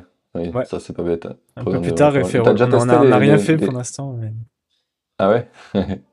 Hmm. Tu veux faire quoi? Tu veux faire genre, euh, si tu es référé par quelqu'un, tu as une prix spéciale et l'autre il a un discount aussi, ça? Même pas discount, en fait, on va faire, on va faire des cadeaux. On, va, on a déjà testé plusieurs Enfin, on a déjà testé du referral qui a cartonné. où en fait on mmh. faisait des quantités limitées où si tu offres Evolum à un ami et qu'il active, on t'offre un cadeau. Et donc on a testé plein de cadeaux différents. On a offert, euh, bon, le premier truc qu'on a offert c'est tout simplement un mois à l'application, mais c'est pas le truc qui a mieux marché. On a testé d'offrir un, livre. On a testé, euh, qu'est-ce qu'on a testé? On a offert une retraite de méditation. On a testé euh, tirer au sort à ce moment-là. Et en gros, on va faire, on va faire, on va intégrer ça à l'appli dans les mois à venir, où en gros, bah, c'est des cadeaux qui sont limités dans le temps et ça change à chaque fois. Et euh, voilà, c'est un peu comme des offres qu'on lance de referral. Donc euh, ça, c'est quelque chose qui a bien marché pour nous. On l'a testé en manuel par email, tu vois, jusqu'à maintenant. Mais on va l'intégrer un peu dans notre euh, funnel général dans les mois à venir. Et attends, c'est pas toi qui m'a qui m'a raconté comment tu douillais le pourcentage d'Apple Si, si, c'est vrai. On peut en parler, je déconne, je déconne. C'est pas une douille. Enfin, si, c'est une douille, mais c'est légal. oui, c'est. c'est T'as as vu. Tu sais, je sais pas si tu connais ce livre qui s'appelle La troisième porte, euh, qui est vachement cool. Il fait un peu le buzz en ce moment. C'est l'idée de. Tu sais, t'as. T'as la porte de tu connais les gens et, euh, et, du coup grâce aux gens que tu connais tu arrives à accéder à certains trucs quoi c'est genre la recommandation on te place là tu sais etc où tu as la porte de tu as travaillé comme un acharné euh, et tu as fini à force de travail d'avoir les récompenses euh, connectées à ce travail. Tu. Et après, ce, que le mec appelle la troisième porte, c'est quand tu as été super malin et tu es arrivé à avoir des quick wins tout seul, sans l'aide de personne, pour euh, avoir un truc mieux. Et toi, c'est exactement ce que tu as fait là, pour moi, avec, avec, avec ce que tu vas nous expliquer. Yes. Euh, du coup, ouais, pour ceux qui ne savent pas, qui sont pas très familiers avec les, les, euh, les stores d'applications, il faut savoir que euh, Apple et Google sont clairement en position de monopole et ils choisissent de prendre un gros 30% sur chacune des transactions qui se passent sur les applications. Et nous, c'est quelque chose, on n'aime pas trop. Ouais, c'est ça. versus l'état moderne. Exactement. On n'a pas trop envie de se faire raqueter, on n'aime pas trop euh, cet abus de position.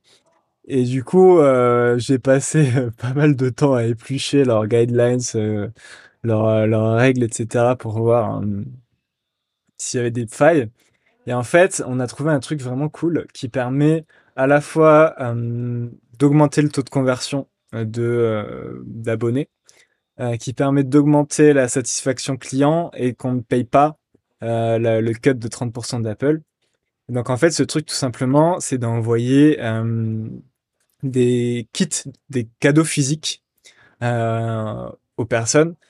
Parce qu'il faut savoir qu'en fait, dès qu'il y a quelque chose de physique qui est envoyé depuis une application, que ce soit par exemple sur Deliveroo, sur Uber, sur Amazon, l'application Amazon, etc., Apple ne prend pas le cut de 30% et on ne peut pas passer par leur système de paiement.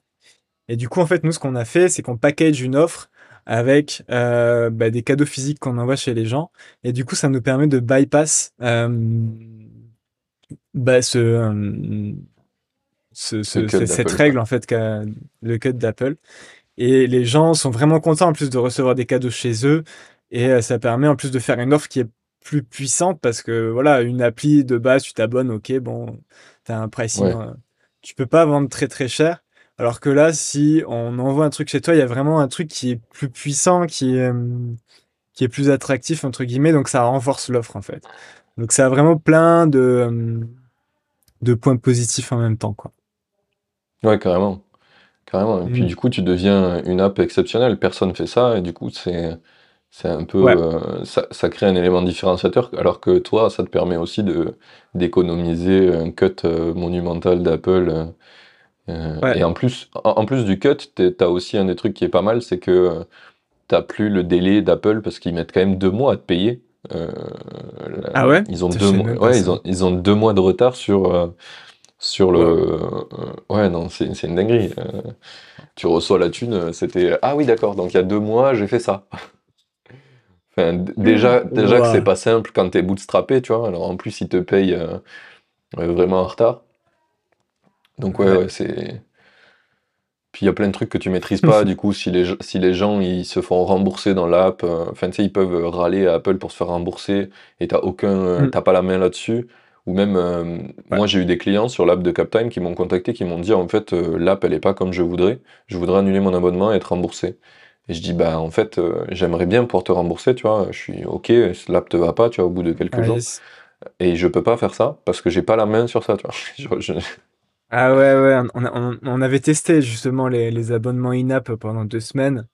Et je me rappelle qu'on pouvait pas rembourser les gens et ça, ça c'était vraiment un problème, quoi. C'était vraiment chiant.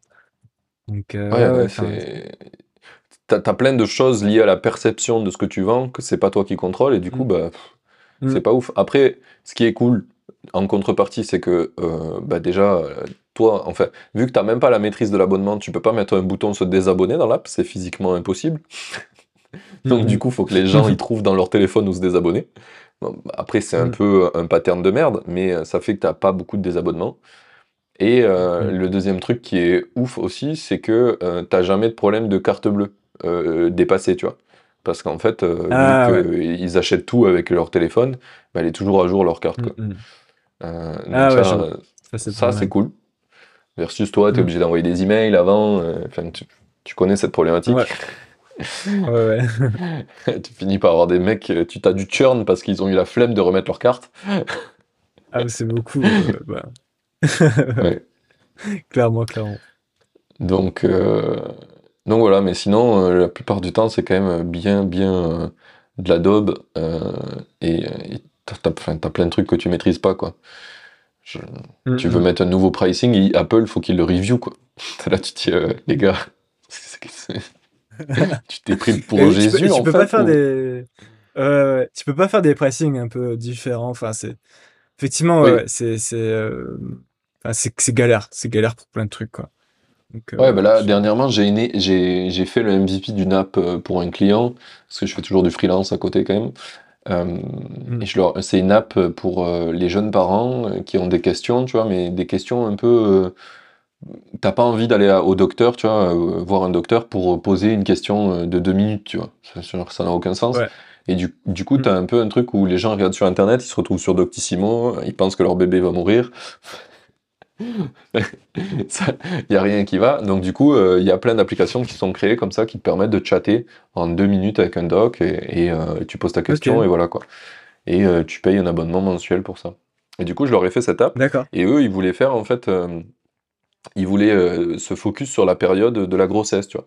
Donc en gros, il voulait proposer un abonnement qui dure 9 mois parce que bah, es enceinte pendant 9 mois, tu vois. Et euh, c'était cool comme idée, tu vois. Et en fait, ils se sont rendus compte qu'ils peuvent pas faire 9 mois parce que Apple, il dit non, c'est 12 mois ou rien. Donc du coup, ils ont, ils, ont, ils ont fait genre 9 mois plus 3 mois offerts, tu vois. c'est comme ça qu'ils marketent. Mais, euh, mais ouais, c'est un peu relou.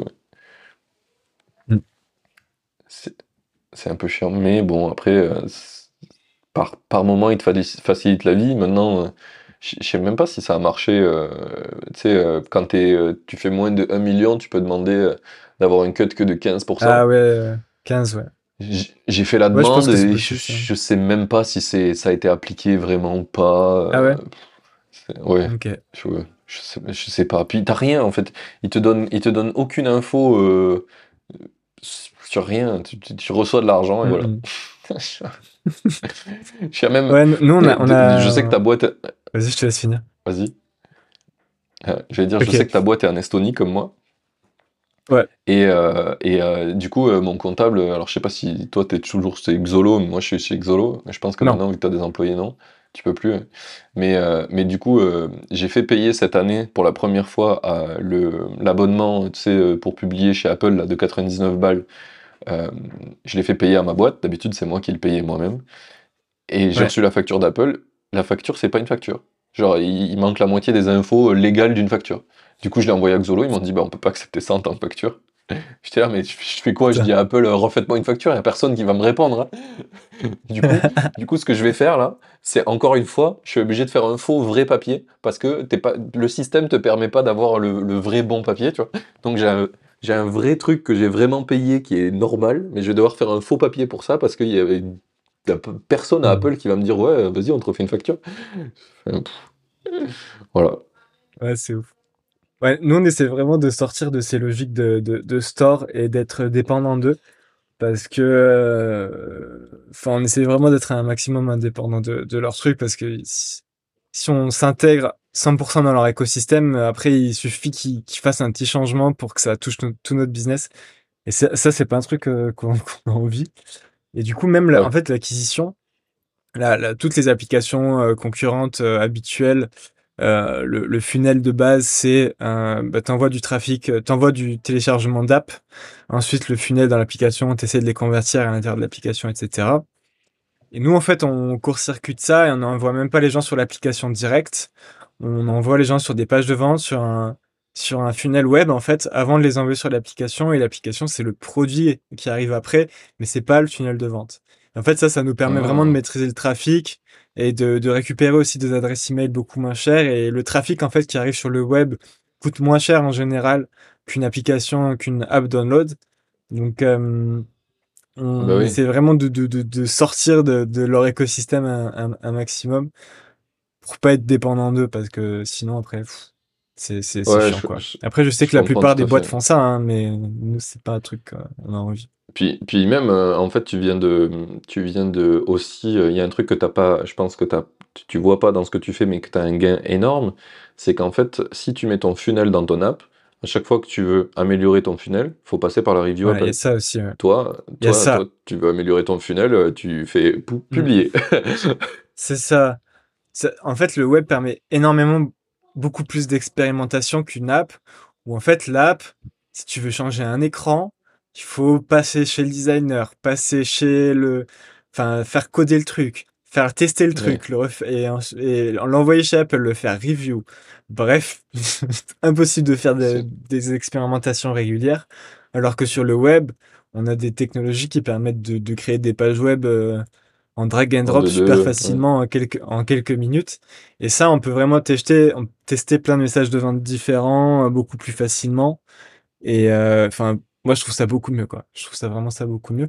Après, ça nécessite d'être bon en copywriting, d'être bon en comprendre ce que les gens veulent, etc.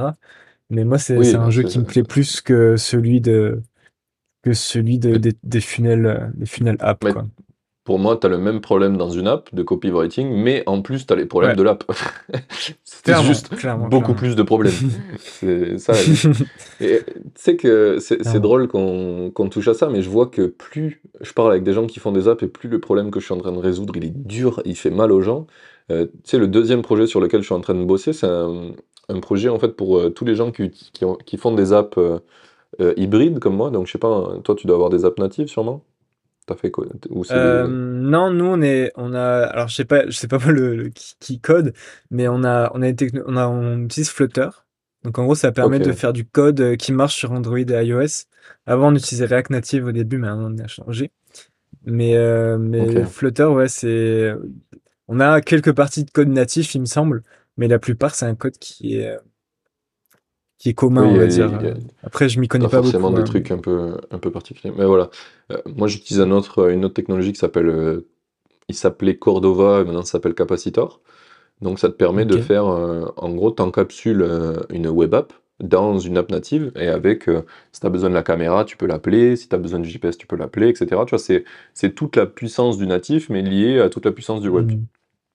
Et en fait en lisant les, règles d'Apple, un peu comme toi, je me suis rendu compte que euh, Apple t'interdit de mettre à jour une application à distance sans passer par leur review, sauf si c'est du JavaScript et du HTML. Quoi.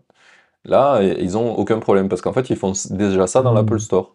L'Apple Store est une euh, genre de web app encapsulée et euh, c'est comme ça qu'ils pushent des nouveautés, etc. En fait, ils font pas de ils font pas de, ils rebulent pas l'application à chaque fois, tu vois. Ils, ils poussent ça en web. Et du coup, bah, comme ils font ça eux-mêmes, ils l'ont aussi hmm. autorisé aux autres gens. Et euh, du coup, la technologie que moi j'utilise est comme ça. Et du, coup, je me suis dit, putain, mais vas-y, je peux, je peux faire des updates euh, sans me faire chier. Et du coup, je regardais, il y avait qu'un seul concurrent qui faisait ça, c'est les mecs qui ont créé Capacitor, c'est Ionic, euh, que tu dois connaître de nom peut-être, qui est une technologie très très vieille, mais qui a bien évolué. Et euh, eux, ils ont, euh, en gros, ils ont tout open sourcé leur partie euh, fait des apps. Et ils ont leur seul truc payant, c'est builder les apps pour toi et faire le, système de mise à jour automatique. Et ça, ils te le font payer minimum 500 balles par mois pour 2500 updates par mois, je crois. Et si tu veux 25 000 updates par mois, il faut taper du 2500 euros par mois. Tu vois le pricing de, C'est cher, ouais, mais c'est mais c'est pratique après. C'est clair que pouvoir ouais, ouais. des, des, des trucs sans mise à jour, c'est cool, quoi. Ouais, c'est ça, c'est plus que cool. C'est genre, des fois, mm. c'est. Moi, ça m'est arrivé une fois, euh, j'avais une app, euh, j'ai fait un bug, enfin, il y a eu un bug qui est arrivé dans l'app et il fallait qu'on le fixe. Et en fait, pendant un mois, je me suis fait refuser par Apple euh, et du coup, les utilisateurs, ils pouvaient pas utiliser l'app pendant un mois. Donc, il y avait une feature dans l'app qui marchait pas, qui était ultra importante. Et du coup, en fait, quand j'ai vu que ce truc-là existait et qui était cher, je me suis dit, est-ce que moi, je peux le faire? Euh, et ça faisait un moment que je commençais à coder du natif, etc. En fait, je me suis rendu compte que je pouvais le faire. Et du coup, j'ai créé un concurrent à Ionic euh, qui s'appelle CapGo et qui permet euh, du coup d'envoyer des updates. J'ai juste focus sur ce problème, envoyer des updates aux gens dans leur app sans, sans review par les stores. Et donc ça c'est le truc sur lequel je pense que je vais faire du, gros business parce que mon seul concurrent il est, il, est, il est à 500 balles par mois minimum et moi je suis à 15 balles par mois tu vois. Ah ouais, ok, dis donc. ouais. Enfin, le moins cher est à 15 balles et le plan le plus cher qui correspond à celui à 2500, moi je suis à 99 euros par mois. Donc en fait, euh, ouais, c'est pas mal. Trop bien. Pas mal. Du coup, je commence à avoir des gens qui payent. Et là, d'ici la fin du mois, le... tu sais, j'ai fait un... En gros, vu que j'ai pas mal bossé sur la technique et que c'était chiant à faire, mais qu'il y avait un vrai besoin, même pour moi, tu vois, euh, j'ai bossé sur mm. ça. Et, euh, et, là, en fait, depuis deux mois, je suis en train de, de faire euh, tout le système de paiement en fait, parce que j'avais pas du tout pensé à ça au début. Je me suis dit déjà on va essayer de faire un truc qui marche, et après on va faire le paiement. Parce que c'était dur quand même. Et euh, du coup là j'ai fait tout le système de paiement. Si ah si tu l'as déjà fait, ok. Nous c'est un truc préfet euh, pour le paiement. Mais en fait, euh, le, problème que j'avais surtout, c'était de compter, euh, de trouver un moyen de compter les mises à jour, etc. Tu vois. Au début, j'ai fait un, j'ai fait un truc naïf ah, euh, qui, qui me permettait pas de compter en fait, et donc il fallait quand même que je, sois capable de compter. Donc j'ai dû faire des évolutions dans mon mm. système plus que dans le système de paiement, tu vois. et du coup, voilà, donc là, j'ai tout sorti, et d'ici à la fin du mois, là, les gens, ils vont être obligés de. Le trial est fini, tu vois. J'avais fait un trial infini, et puis j'ai mis une date de fin maintenant. Donc tous les gens maintenant ils ont un mois quand ils s'inscrivent ou euh, tous ceux qui se sont inscrits avant et ça finit à la fin du mois là. Et donc je commence à avoir des gens qui convertissent là. Je suis passé à, euh, je suis à presque 200 euros de MRR tu vois en, moins de deux mois. Et ça va, ça je pense que ça, va pas mal convertir parce que j'ai 80 applications qui l'utilisent déjà tu vois. J'ai presque 200 utilisateurs donc pas tout le monde a mis son app. Ouais. Ouais, en hmm. fait, c'est un vrai, c'est un vrai problème dur. À chaque fois que j'ai des gens qui me, qui rejoignent, euh, j'ai créé une communauté avec ça. Et à chaque fois que j'ai des gens qui rejoignent, ils me hmm. disent putain, merci, c'est trop bien, euh, etc. Quoi. Et, hmm. euh, j'ai fait le, le pari aussi d'open sourcer tout ce que j'ai fait. Donc du coup, tu peux totalement me bypasser et pas payer mon service si tu comprends le code et tu lis le code, quoi. parce que c'est vraiment une philosophie qui me plaît. Tu vois, je pense que quand tu es développeur, tu utilises énormément d'open source et j'avais envie de faire ça. Donc du coup, euh, du coup, je tente ce truc-là. Et en fait, je me suis rendu compte que j'ai 80 apps qui l'utilisent en payant, enfin qui vont devoir payer, mais euh, j'en ai euh, presque le double, je pense, qui sont déjà en train de l'utiliser en open source. J'ai mis des stats dans le plugin que tu mets dans ton app. Là, du coup, je reçois quand même les infos des apps pour un peu avoir, tu sais, savoir où j'en suis, quoi. Et, là, tu vois, j'ai regardé hier, j'ai un million de téléphones qui sont, qui ont le, mon plugin installé, tu vois, et qui sont euh, sur le côté open source. Quoi. Donc c'est ouf. Eh ben, j'ai lancé le truc en janvier. quoi. Ouais. Eh ben. Mais, euh, mais voilà, j'espère que ça va que ça va cartonner ce truc-là. Euh, parce que. Je le souhaite. Voilà, mis, j'ai mis mm. tout, tout mon cœur. Trop bien. Et puis tu sais, c'est vraiment ce, que tu disais tout à l'heure. Là, j'ai vraiment tout aligné avec mes valeurs. Tu vois, j'ai pas envie de j'ai pas envie de vendre un truc parce que c'est un avantage concurrentiel énorme, tu vois, d'avoir ça. On est que deux sur le marché à le faire. Mais j'ai pas envie de jouer la carte de euh, bah, je cache mes cartes euh, euh, pour garder mon petit prêt doré. Je pense mm, que, mm, tu vois, mm. ce système-là, ça devrait être. tout le monde devrait l'avoir, tu vois, dans, notre, dans mon champ technologique. Tout le monde a la possibilité de l'avoir, tout le monde devrait l'avoir, plus ou moins de façon bien, tu vois, moi j'essaie d'apporter vachement de la valeur, de pouvoir faire que tu puisses faire de la b testing, tu vois, grâce à mon système, etc. Sur des versions d'app, ce, que, ce qui n'existe pas, tu vois, chez, sur Apple ou Google, si tu vas b tester, c'est très chiant. Hmm. Donc, euh, j'ai mis ça, j'ai mis aussi un système où tu peux lier des utilisateurs à certaines versions. Par exemple, un, utilisateur, il a un bug particulier, tu peux lui envoyer une version rien qu'à lui pour voir si ça fixe son problème.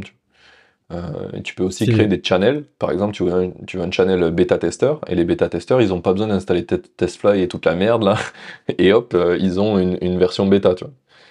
Euh, et, tout ça, ben, forcément, si tu utilises le système open source, il va falloir que tu le construises toi, alors que moi, je le fais, mmh. je le fais en direct, quoi. Mais, mais voilà, j'essaie de, j'essaie de faire ce truc-là et de le faire avec du sens. bien, mec. Et, et ah je suis mon propre utilisateur. tu vois, la première app mm. qui a été euh, sur ce système, c'est euh, le, timer de CrossFit. Ah, yes.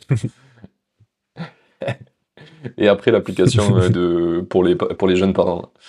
Parce que j'avais le problème avec la team avec qui je bossais et à chaque fois ils n'avaient pas les mises à jour, ça marche pas parce que tu sais quand tu envoies une test flight, le temps que tu l'envoies, il faut je que tu avais un, enfant caché. Non non. je crois que tu avais un enfant et que je savais pas non, je il y a des problèmes de grossesse. Je savais pas. Non. Non, non, c'est avec le truc de freelance. Mais euh, du coup, euh, ils avaient un problème de. Les gens dans la team, ils comprenaient rien à installer TestFlight, etc. Et en plus, quand mm. tu fais. Euh, alors, chez Google, je crois que quand tu fais une. Quand tu envoies une app en bêta, là, ça met une plombe. Genre, publier une app chez Google, c'est super rapide, mais par contre, l'envoyer à, tes... à ta team en interne, ça met deux jours. On va comprendre pourquoi. Euh, mais du ah coup, ça, ça, cassait les couilles. Euh, ces trucs-là, et du coup, je leur ai installé le système d'auto-update, et les mecs, ils étaient refaits, en fait. Ils m'ont dit, putain, genre, j'ouvre l'app, elle est tout le temps à jour, quoi. Et ça marche avec toutes les euh, techs, ça ou... Genre, on pourrait eh l'installer, non, frérot, non. non, non, ça marche que quand tu as du web.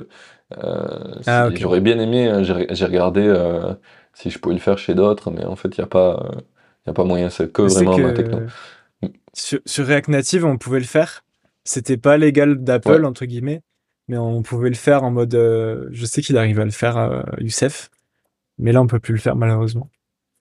Mais voilà, je voulais juste savoir si c'était possible. Bah, en, gros, en gros, c'est pas légal d'Apple si tu fais des changements vraiment euh, profonds dans l'app. Ils sont OK si tu fais des fix mm. bugs, si tu as juste ajouté du contenu, genre par exemple, tu vois, as une liste de posts de blog, tu vois, et tu as rajouté des blog mm. posts, c'est OK.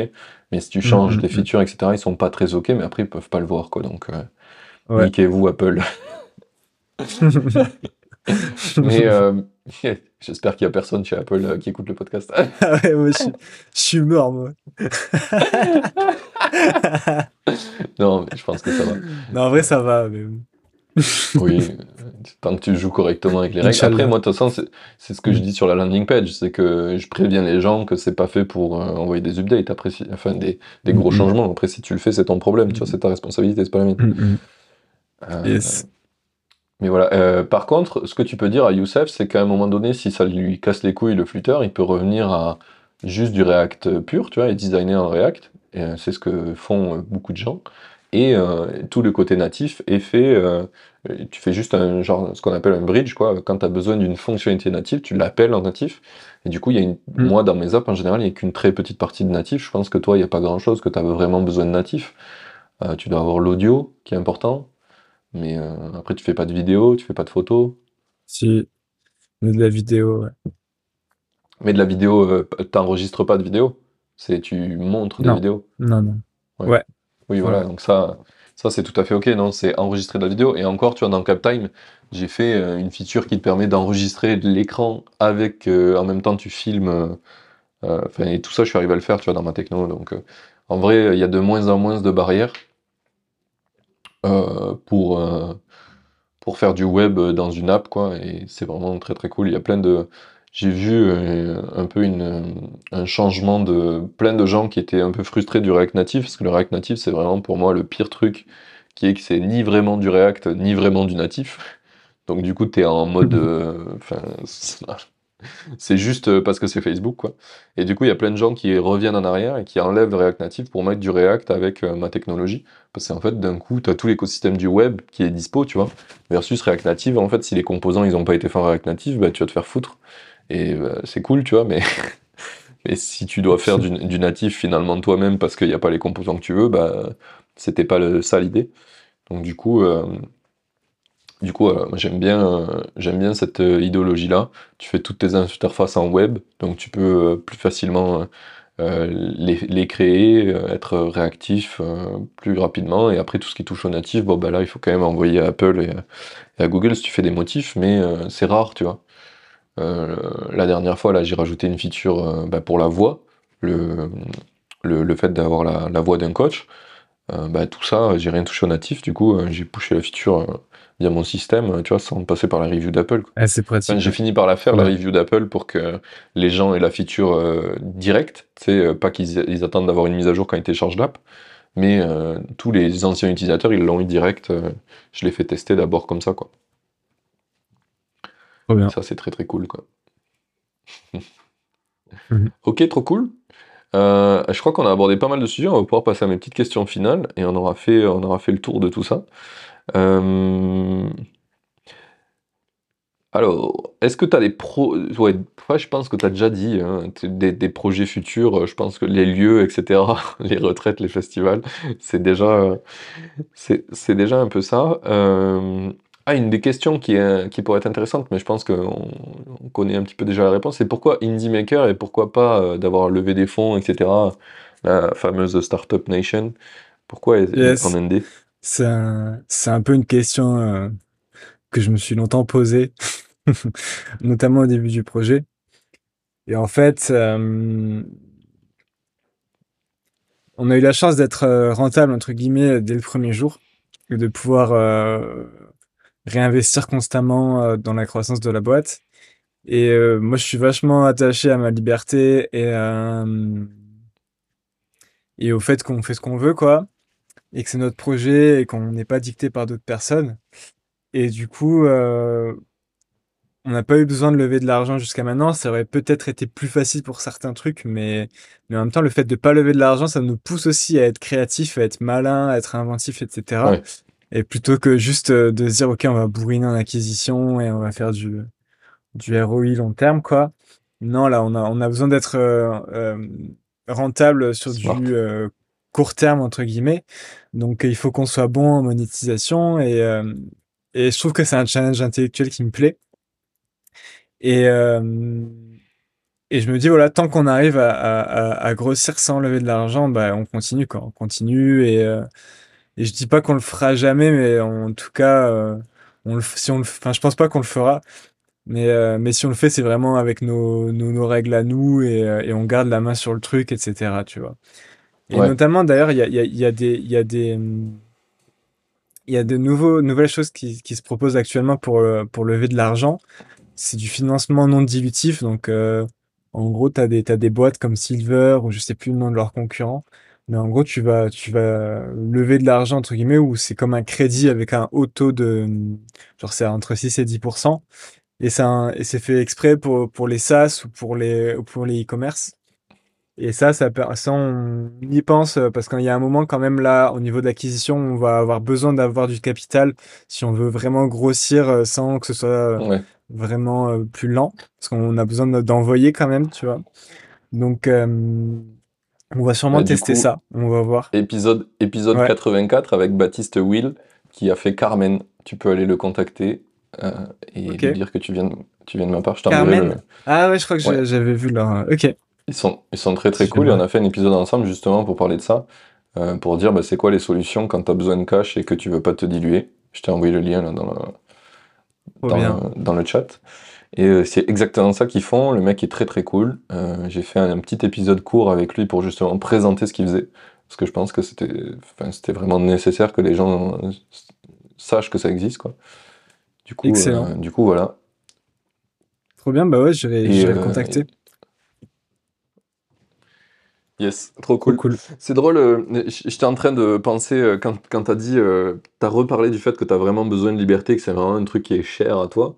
Et c'est une valeur qu'on a en commun, tu le sais, puisqu'on s'est, on s'est rencontrés à Madère, justement, en plein, pour, en plein endroit sympa. Enfin, tu vois, on visite le monde et on voyage le monde. Et quand tu disais ça, je mm. regardais, je voyais derrière toi la fenêtre de ton camping-car, parce que tu es dans un ah, camping-car en ce moment pour, les gens qui nous écoutent. Ça.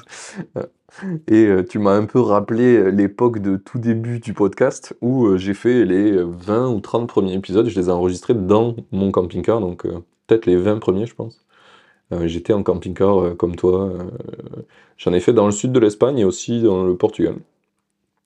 Stylé. Bah, là, je suis en Espagne, en pleine montagne. Il y, a, des chèvres. Il n'y a, aucun humain autour de moi. C'est marrant. il y a toi et ta 4G. Exact. Ah, j'ai une super 4G, comme je t'ai dit. Franchement, très bon internet. C'est très très cool. je pense que si je refais ça en camping-car, j'achèterai le Starlink de Elon Musk. Là, il a fait un mode camping-car maintenant. Ah ouais? Du coup, tu peux. Ouais, ouais. C'est trop bien, quoi. Dès que tu te poses, tu as le droit de l'activer. Bah... T'as pas le droit de le faire en roulant. Mais euh, dès que tu te poses, tu, tu l'actives et, et, hop. Euh, là, tu peux vraiment aller fibre, partout. Euh, ah bah oui, t'as la fibre partout, quoi. Il faut, juste pas de nuages. Bah là, là, si tu veux, là, j'ai une grosse antenne 4G qui fait du Wi-Fi. Et franchement, ça marche bien. J'ai jamais eu de problème d'internet jusqu'à maintenant. Donc ça, c'est même dans les coins un peu reculés où il n'y a pas trop de réseau, vu que c'est une antenne, en fait, ça capte bien. Et euh, c'est pas mal. Mais j'imagine que Starlink, c'est cool aussi, quoi. Ces satellites, là, vraiment, tu peux être n'importe où. Ouais, c'est C'est cool, quoi. C'est pas mal. Mm. C'est pas mal. Et euh, bon, ils ont un peu augmenté l'abonnement, il est quand même à 120 balles par mois maintenant. Mais bon, Ouais. après, après t'as vraiment, hein, si t'as envie euh, d'aller au fond du euh, Pakistan, t'as quand même Internet, quoi. Stylé. Bon, c'est c'est peut-être pas un endroit stylé à aller tout de suite, tout de suite, le Pakistan, mais... mais voilà, tu peux aller partout et ça, c'est cool. Et je sais que moi, j'ai surkiffé... Alors, t'as as fait un peu en en camping-car le Portugal ou pas? Euh, Ouais. Euh, j'ai fait, j'en avais loué un là il y a, y a, y a un an et j'ai fait un petit tour et ben, je suis allé jusqu'à Lisbonne en, camping-car en fait. Je suis allé jusqu'à là-bas. D'accord. J'ai pas fait beaucoup beaucoup le Portugal. je me suis plus arrêté mais mais ouais je l'ai fait un petit peu ouais. Moi j'avais vraiment kiffé à l'époque où je l'avais fait, c'était légal de se garer n'importe où. Parce que tu sais, maintenant, mm. t'as pas vraiment le droit dans plein de pays d'Europe de le faire. Alors tu peux le faire s'il y a personne qui te voit, mais on peut te faire chier. Mais au Portugal, c'était le dernier pays en Europe euh, qui autorisait vraiment le camping sauvage. Et du coup, je me suis mis euh, avec mon ex à l'époque euh, en face de la mer, de l'océan, des endroits, des spots terribles, tu vois. T'es là, t'es tout seul, t'ouvres, il y a l'océan et toi, quoi. bah, là, je continue à faire ça. Donc, j'ai pas trop de problème, à part à certains endroits en France. Là, j'étais dans le sud-ouest, euh, vers Biarritz, Saint-Jean-de-Luz, etc. Là-bas, c'est mort. Enfin, c'est trop compliqué de se garer au bord de la mer. Mais par contre, euh, Espagne, euh, sud de la France, Italie, etc. Là-bas, j'ai très peu de problèmes, quoi. Ouais, ça va. Ben, moi, les seules fois où j'ai vu, j'ai vu en Espagne des gens se faire maltraiter à cause de ça, genre ils sont vraiment tabassés par les, la, police en Espagne.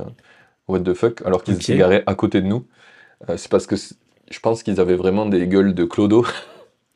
Ah merde. du coup, les keufs ont vraiment été des gros bâtards, alors que nous, euh, tu vois, ils, nous ont juste dit non, mais il faut pas rester là, tu vois. Le jour d'après. Ok. Et les mecs, et les mecs nous ont dit ah ouais, nous, euh, bah, on s'est fait casser la gueule, quoi. J'étais là, waouh. Waouh. C'est chaud. Le délit de ah, faciès. Délit de faciès maximum, ouais. putain. En plus, ils étaient étrangers, ils parlaient pas bien espagnol, alors euh, ça, je pense, les incompréhensions n'ont pas aidé. Mais, euh, mais ouais, clairement, euh, suivant ta gueule, ça aide pas, quoi. Je pense que si. Hmm. Des fois, bon. Le monde n'est pas comme on hmm. voudrait. Mais, euh, mais sinon, j'ai eu que des bonnes expériences perso. À part. ouais, c'est le kiff. Je, te, hein. ouais, je te déconseille de t'arrêter en Catalogne. Ok. J'ai pas fait ça. C'est vraiment une, c'est vraiment une région chelou. Euh, euh, je sais pas. C'est un peu des, euh, des révoltés de ouf, tu vois, là-bas. Ouais. du coup, ils râlent tout le temps pour tout, pour rien. Genre, si tu vas à Barcelone, partout, il y a des panneaux interdits de trottinettes électriques, interdits de vélo, interdits d'Airbnb. Mais c'est les gens, tu sais, qui postent ça à leur fenêtre ou quoi. tu dis, mais D'accord. toi mec, euh, va, respire et, et, utilise les volumes. tu vois, fais un truc. mais. Euh, et du coup, nous, là-bas, on s'est fait euh, cambrioler le camping-car. ah merde. Pendant qu'on était au resto, entre midi et deux, tu vois. Tranquille. Putain, ok. Oups. Mais bon, l'histoire a fait que euh, ma meuf avait vraiment peur que ça nous arrive. Du coup, elle m'a fait acheter une caméra. La caméra, on l'a branchée en Wi-Fi euh, au, routeur. Et comme on a les panneaux solaires, tout était tout le temps allumé. Et du coup, ben, on a reçu une notif sur notre téléphone euh, quelqu'un est dans le camping-car. Pendant que t'es au resto, tu sais. Du coup, je suis revenu comme un fou au camping-car en vélo. J'ai jamais été aussi rapide de ma vie en vélo. J'ai sauté un escalier en entier. Enfin, je fais des trucs, je savais même pas que je savais, faire. du coup, quand je suis arrivé, le mec était là. Et euh, j'y ai fait peur. En fait, il s'est barré, il a rien pris, tu vois. Il a laissé tout ce qu'il avait. Il avait fait une petite valise où il avait trouvé tous les trucs cool euh, qu'il avait bien aimé, tu vois. Mais, mais c'était un mec, je pense, qui était pas. Euh, c'était pas un voleur aguerri déjà, parce qu'il s'est fait cramer une heure plus tard en train d'essayer de cambrioler notre camping-car et les flics sont passés devant au hasard et ils l'ont vu. C'est vraiment genre la, pire euh, la pire lose. Mais, euh, mais euh, tu sais, normalement les gens quand ils volent, ils, ils, mettent tout par terre, ils cherchent, machin. Et lui, à chaque fois, il sortait des trucs, il disait Oh, il a rien. Et il remettait tout, tu vois. On est arrivé, il était rangé le camping-car. Il était gentil et rangé. ouais, ouais il, était, il, était, gentil, il avait tout rangé. Et, il n'avait pas trouvé nos ordis. Enfin, il n'était pas très bon à chercher en plus. Ok. Et toi, il a juste trouvé mon micro de podcast. Il avait pris euh, la façade du poste du camion. Euh, enfin. ok. Il n'y avait que dalle euh, dans sa valise. il y avait deux putains de Mac dans, dans le, dans le camping-car, il les a pas vus, quoi. Mais. Et voilà, petite, petite histoire un peu complexe. Et la deuxième fois où on est retourné en Catalogne, parce que la sœur de mon ex, elle habitait là-bas, ben on s'est fait chourer un vélo à l'arrière du camping-car. Ok. Là. Moi, j'ai mis ma moto derrière. pas la Catalogne. ah ouais, t'as la moto à l'arrière, stylé. Ouais, j'ai mis un porte-moto, je, me suis, je me suis déterminé. c'est bien, en vrai, là, là, je vais aller faire une, balade dans les bois après, ça va être sympa, je crois. Ça va être cool. Ouais, bah ouais, carrément. Carrément. c'est une très bonne idée, bonne complémentarité, le camping-car et la moto. Ça va bien ensemble, ouais. Ça va bien ensemble. J'y avais pensé aussi, mais euh, ouais, fallait changer le truc à l'arrière pour la moto, etc. Ouais, c'est galère. Il faut mettre un châssis, je sais pas quoi là. ouais, pour pas que t'arraches le, trop chaud, le mur de temps. Je l'ai fait. C'est ça. Trop cool. Mm, mm. ah ben, on finira sur ça, je pense. Euh, ça fait une, cool. 1h35 qu'on discute, c'est très très cool. Euh, on va, on va, on va venir avec ma petite question de qu'est-ce que tu aurais aimé qu'on te dise avant que tu te lances? Dans tes projets Yes. Je pense que c'est une question intéressante. Euh, ouais. Euh, bon, il y a toujours le, truc de j'aurais pas aimé qu'on me dise quelque chose parce que euh, sinon ça aurait changé ma... ce qui s'est passé, etc. Mais si, si j'avais besoin d'entendre quelque chose, je dirais que hum, c'est vraiment de d'oser m'écouter et me faire confiance dans, dans ce que j'ai envie de faire. Parce que voilà, on a toujours l'extérieur qui nous dit non, mais c'est pas possible, c'est c'est ça ne passe c'est pas possible quoi. Et euh, je pense que au fond de nous on a chacun euh, un truc qui nous dit ok vas-y vas-y. Et, je pense que c'est important de, de, suivre cette voie là et de lui faire confiance et, euh, et de poser des actions dans cette direction là parce que moi j'ai été souvent très surpris de ce qui était possible alors que je croyais que ça ne l'était pas. Et je le suis encore aujourd'hui. Donc donc vraiment c'est ça quoi. Écoute ta petite voix au fond de toi fais pas trop, écoute pas trop l'extérieur et, fonce quoi. Euh, quitte, à, quitte à se planter, quitte à changer de direction, etc. C'est pas grave, mais au moins pas avoir de regrets et, euh, y aller quoi. Donc euh, je pense que c'est vraiment ça que j'ai besoin d'entendre et, et c'est un peu ce que je me suis dit aussi. Donc, donc voilà, je pense que c'est ça. Attends, je t'entends plus, je crois que j'ai plus de batterie sur mon, sur mon, sur mon casque.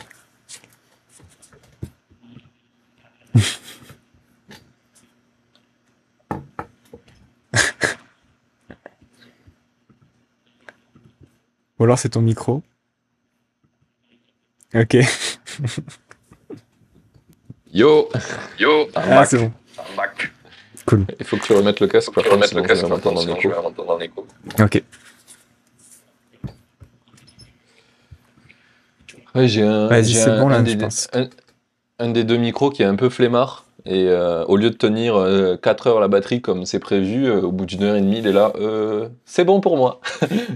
J'en ai eu assez. donc, euh, donc voilà, j'ai choisi le bon V aujourd'hui. Euh, mais j'essaie, je me dis peut-être si, si je le branche longtemps, il va peut-être. Euh, non, Non, il a juste une batterie foireuse. Mais voilà. du, coup, j'étais en train de te dire, euh, je pense que c'est un des trucs que j'aurais aimé entendre plus, parce que tu as souvent ces conseils de gens euh, qui, viennent avec leur peur et qui les projettent sur toi. Et du coup, bah, à cause de ça, des fois, tu les écoutes un peu trop. Et, euh, mm. du coup, tu t'attends pour rien, alors que tu sais que c'est ce que tu veux faire, et t'attends juste d'avoir le courage de le faire, tu vois. Et c'est un peu...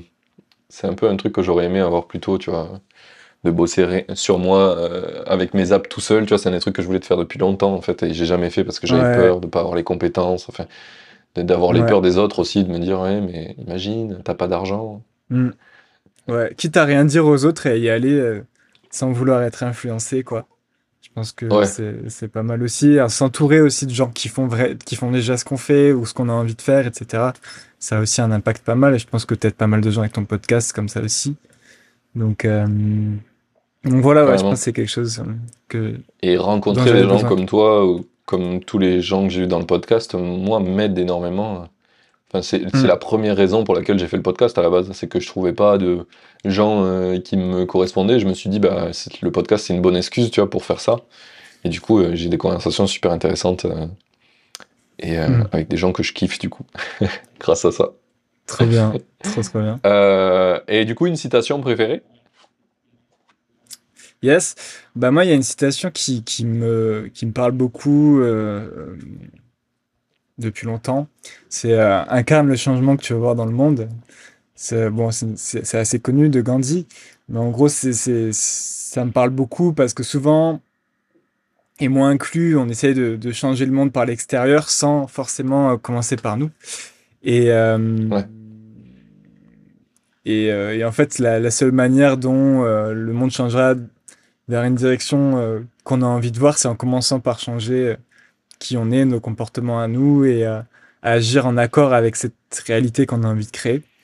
Et ça marche vraiment pour tout, quoi. Ça marche vraiment pour tout. Et, et moi, je trouve que c'est une citation qui est simple et qui, en même temps, est super profonde et, et qui a un gros impact sur moi. Donc, voilà. C'est ça. Moi, je te comprends tout à fait. Parce qu'il y a des, il y a, je me suis souvent posé la question de est-ce que pour changer le monde, parce que tu vois, c'est un, des trucs que j'ai envie de faire aussi, est-ce que d'abord tu dois jouer le jeu de tout le monde pour gagner plein de fric et après vouloir le changer un jour peut-être euh, quand, euh, quand tu te seras tellement déformé que auras, tu seras plus cette personne-là que tu étais Ou est-ce que tu dois euh, bah, du coup essayer de faire dans les, les, règles que toi tu veux dès le départ et même si ça va être plus dur, c'est pas mieux de faire comme ça quoi. C'est une, ouais c'est une question difficile euh, parce que tu te dis en fait si tu choisis euh, le deuxième chemin, tu sais que ça va être, tout euh, va être plus dur parce que tu vas les faire parce que tout le monde ne joue pas le même jeu que toi, toi. Donc tu joues plus avec les mêmes règles que tout le monde.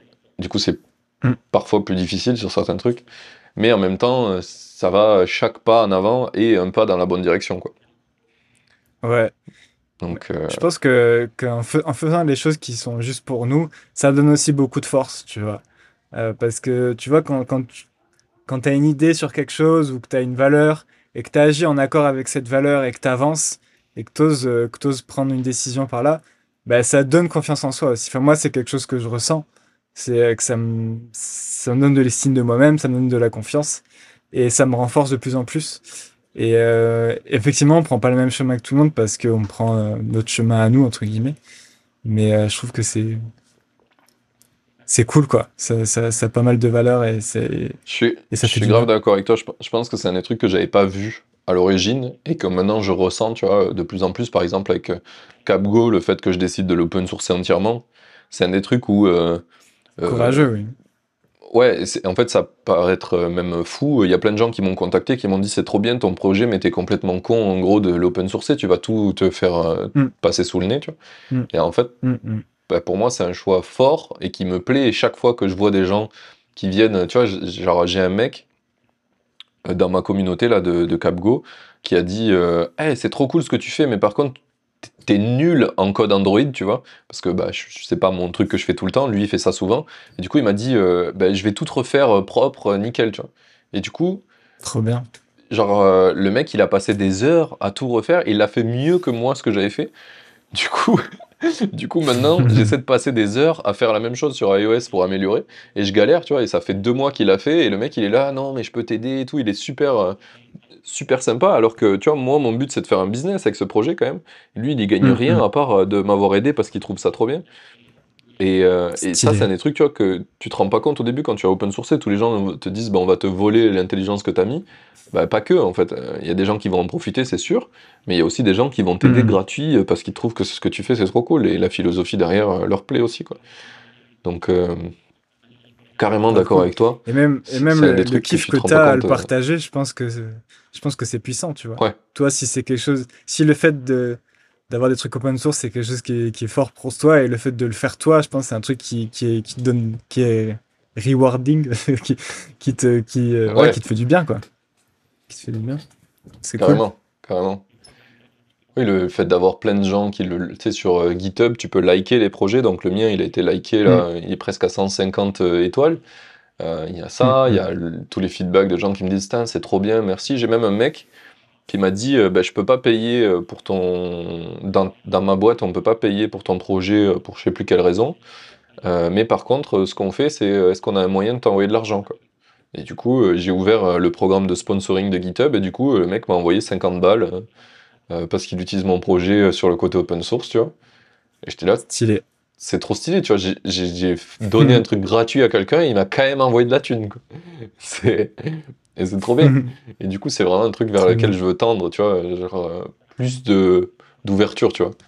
je pense qu'on fait trop du business en mode fermé, caché, machin. Il n'y a pas besoin plus on partagera et plus on sera plus fort ensemble. Je, trouve que c'est une des valeurs qui me, qui me plaît de ouf dans le monde des cryptos, c'est que tout est open source en fait. Grave. Et, et ça c'est ouf. du coup, le. Même le, le principe de la blockchain, quoi. Ouais. oui, voilà, même ça, c'est décentralisé, etc. Oui, ils, mm. sont passés en mode extrémiste de ouf. Euh.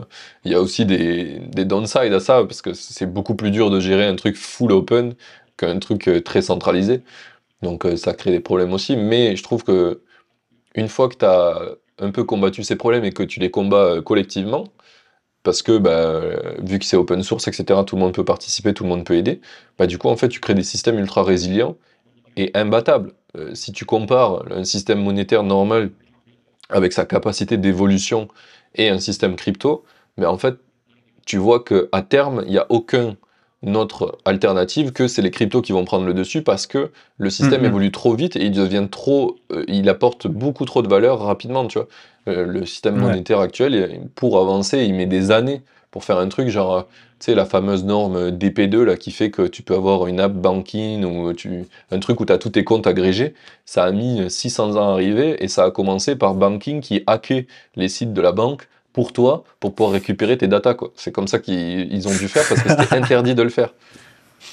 Ouais, non, mais tu vois, dans le monde des cryptos, ils ont, ils ont juste dit, bah non, ça mm. va être open et c'est ok. Et après, c'est sûr que tu, tu te prends des claques dans la gueule à un moment donné parce qu'il y a des trucs que tu n'as pas pensé.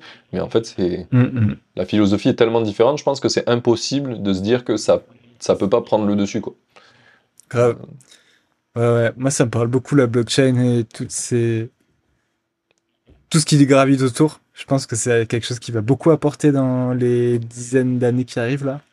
Et je suis content parce que c'est quelque chose de super. Euh, bah, j'aime la philosophie derrière, tu vois. C'est décentralisé, tout le monde euh, reprend le pouvoir.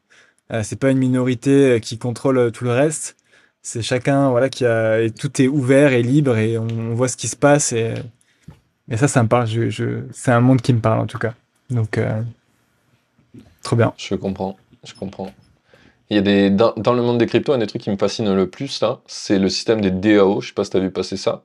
C'est des, les, entreprises décentralisées. Quoi. En gros, tu obtiens du, du pouvoir de direction de l'entreprise, du projet, avec des tokens. Mm. Euh, et du coup, c'est collégial. Quoi. Plus tu en as, plus les autres te laissent en acheter, parce que bah, c'est pas des mm. tokens, il y en a pas des millions. Quoi. Donc, c'est les autres qui te les donnent, et on te donne du pouvoir, en fait, en te laissant acheter ces jetons-là. Et du coup, n'importe qui qui est actif dans une communauté, il peut d'un coup devenir le mec qui lead la communauté parce qu'on a, on l'a élu mm. par ses idées, on a trouvé qu'il avait les meilleures idées. Quoi. C'est pas euh, toi qui as eu l'idée au départ du projet, peut-être, mais c'est toi qui as les meilleures idées mm. maintenant et qui va être du coup euh, celui qui en propose le plus et qu'on suit le plus. Quoi. Ça, je trouve ça trop cool. Après, Ça peut être aussi un truc qui, me dérange plus dans les DAO, c'est quand ceux qui ont plus de thunes qui, qui peuvent choisir le projet, mais après ça dépend vraiment comment le DAO est construit. Oui. Et moi, je me pose beaucoup de questions par rapport à ça, sur une organisation décentralisée d'humains. Est-ce que ça peut marcher? Euh, Enfin, c'est vraiment des questions qui me trottent beaucoup dans la tête en ce moment, notamment par rapport au lieu qu'on veut créer, etc. Est-ce qu'il y aura un chef? Est-ce qu'il y aura quelqu'un qui décide, euh, qui a l'aval sur l'autre, etc. C'est vraiment des questions qui qui tournent beaucoup dans ma tête et dont je n'ai pas forcément de réponse. Mais euh, mais parce que je, je vois quand c'est beaucoup d'humains qui doivent prendre des décisions ensemble, euh, c'est compliqué de prendre des décisions, mais peut-être que la blockchain peut aider. Peut-être que la blockchain peut aider. Mais, euh, en fait, même, si tu, même, si, tu, si tu penses au-delà de la blockchain, je te conseille d'aller faire un petit tour en camping-car euh, en Suisse et de parler avec des Suisses parce qu'en fait, ils ont un système de démocratie directe que, qui est unique au monde. Et en fait, ils sont quand même un sacré bon nombre en Suisse. Et, et n'importe qui, toi, moi, à partir du moment où tu es suisse, tu peux euh, récolter des mm. signatures. Si tu as, euh, je sais plus combien, 10 000 signatures sur une idée de loi, eh bien, elle doit être votée par tout le monde. Genre, euh, les gens pop des lois. Ouais, c'est cool ça. Mm, mm, et, en fait, tu te rends compte que c'est juste parce qu'on a un, un vrai problème de responsabilité dans notre façon de fonctionner, en tout cas en France, c'est que tu élis quelqu'un et après tu n'as plus aucune euh, liaison avec lui, tu vois, il va prendre des décisions et t'as pas un système de responsabilité, tu as juste un système de je râle parce que je suis pas content et à la fin je vais réélire quelqu'un d'autre et je vais juste râler, il n'y a pas d'action. Euh, donc mmh, mmh, t'es pas lié à ça en fait. Tu as très très peu de responsabilité, tu as une fois par 5 euh, ans une responsabilité qui qui veut pas dire grand chose. Et du coup, on n'est pas euh, éduqué à, s'intéresser à ça vraiment et à être acteur.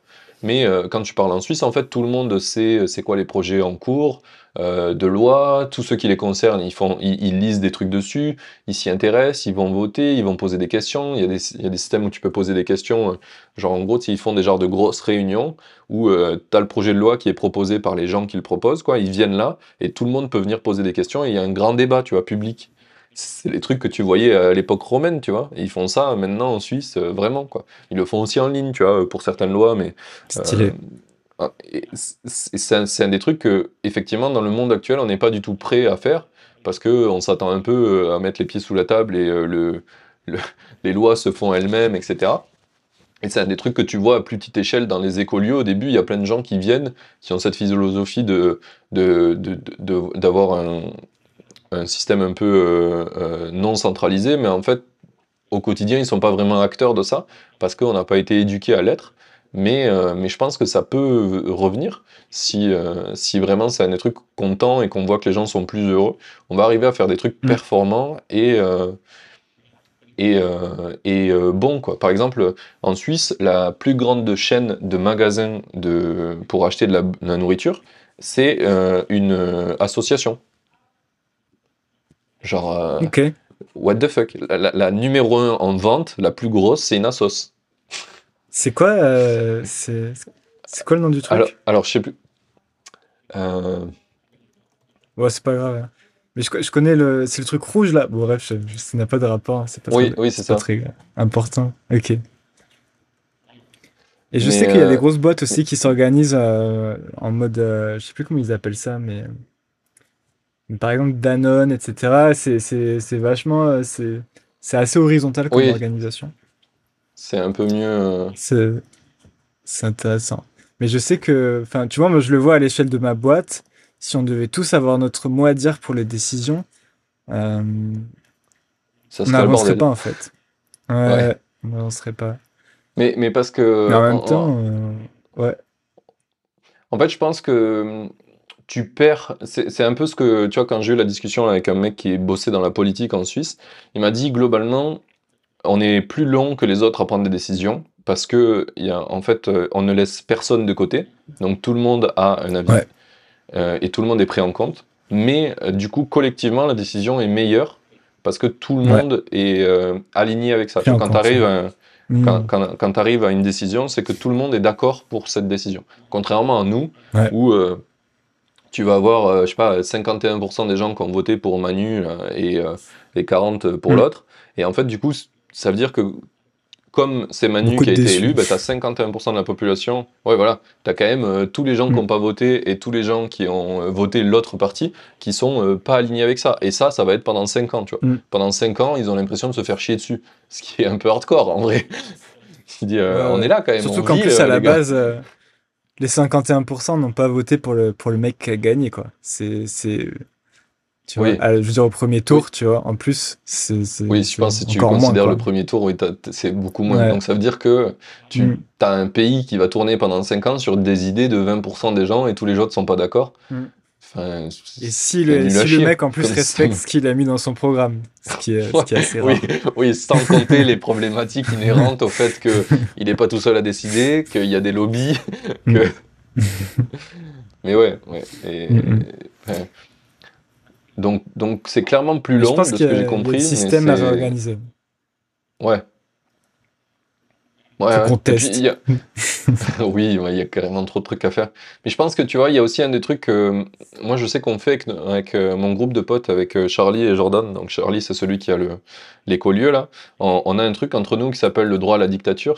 J'ai déjà évoqué ce, truc-là dans, dans, le podcast, mais euh, en gros on, se met souvent d'accord pour dire bah, bien, on fait ça ensemble, mais des fois, euh, entre nous, quand il y en a un de nous trois qui a vraiment envie de faire quelque chose et qui pense que ça va être trop stylé et qu'il n'a pas envie de débattre à propos de ça, il dit droit à la dictature.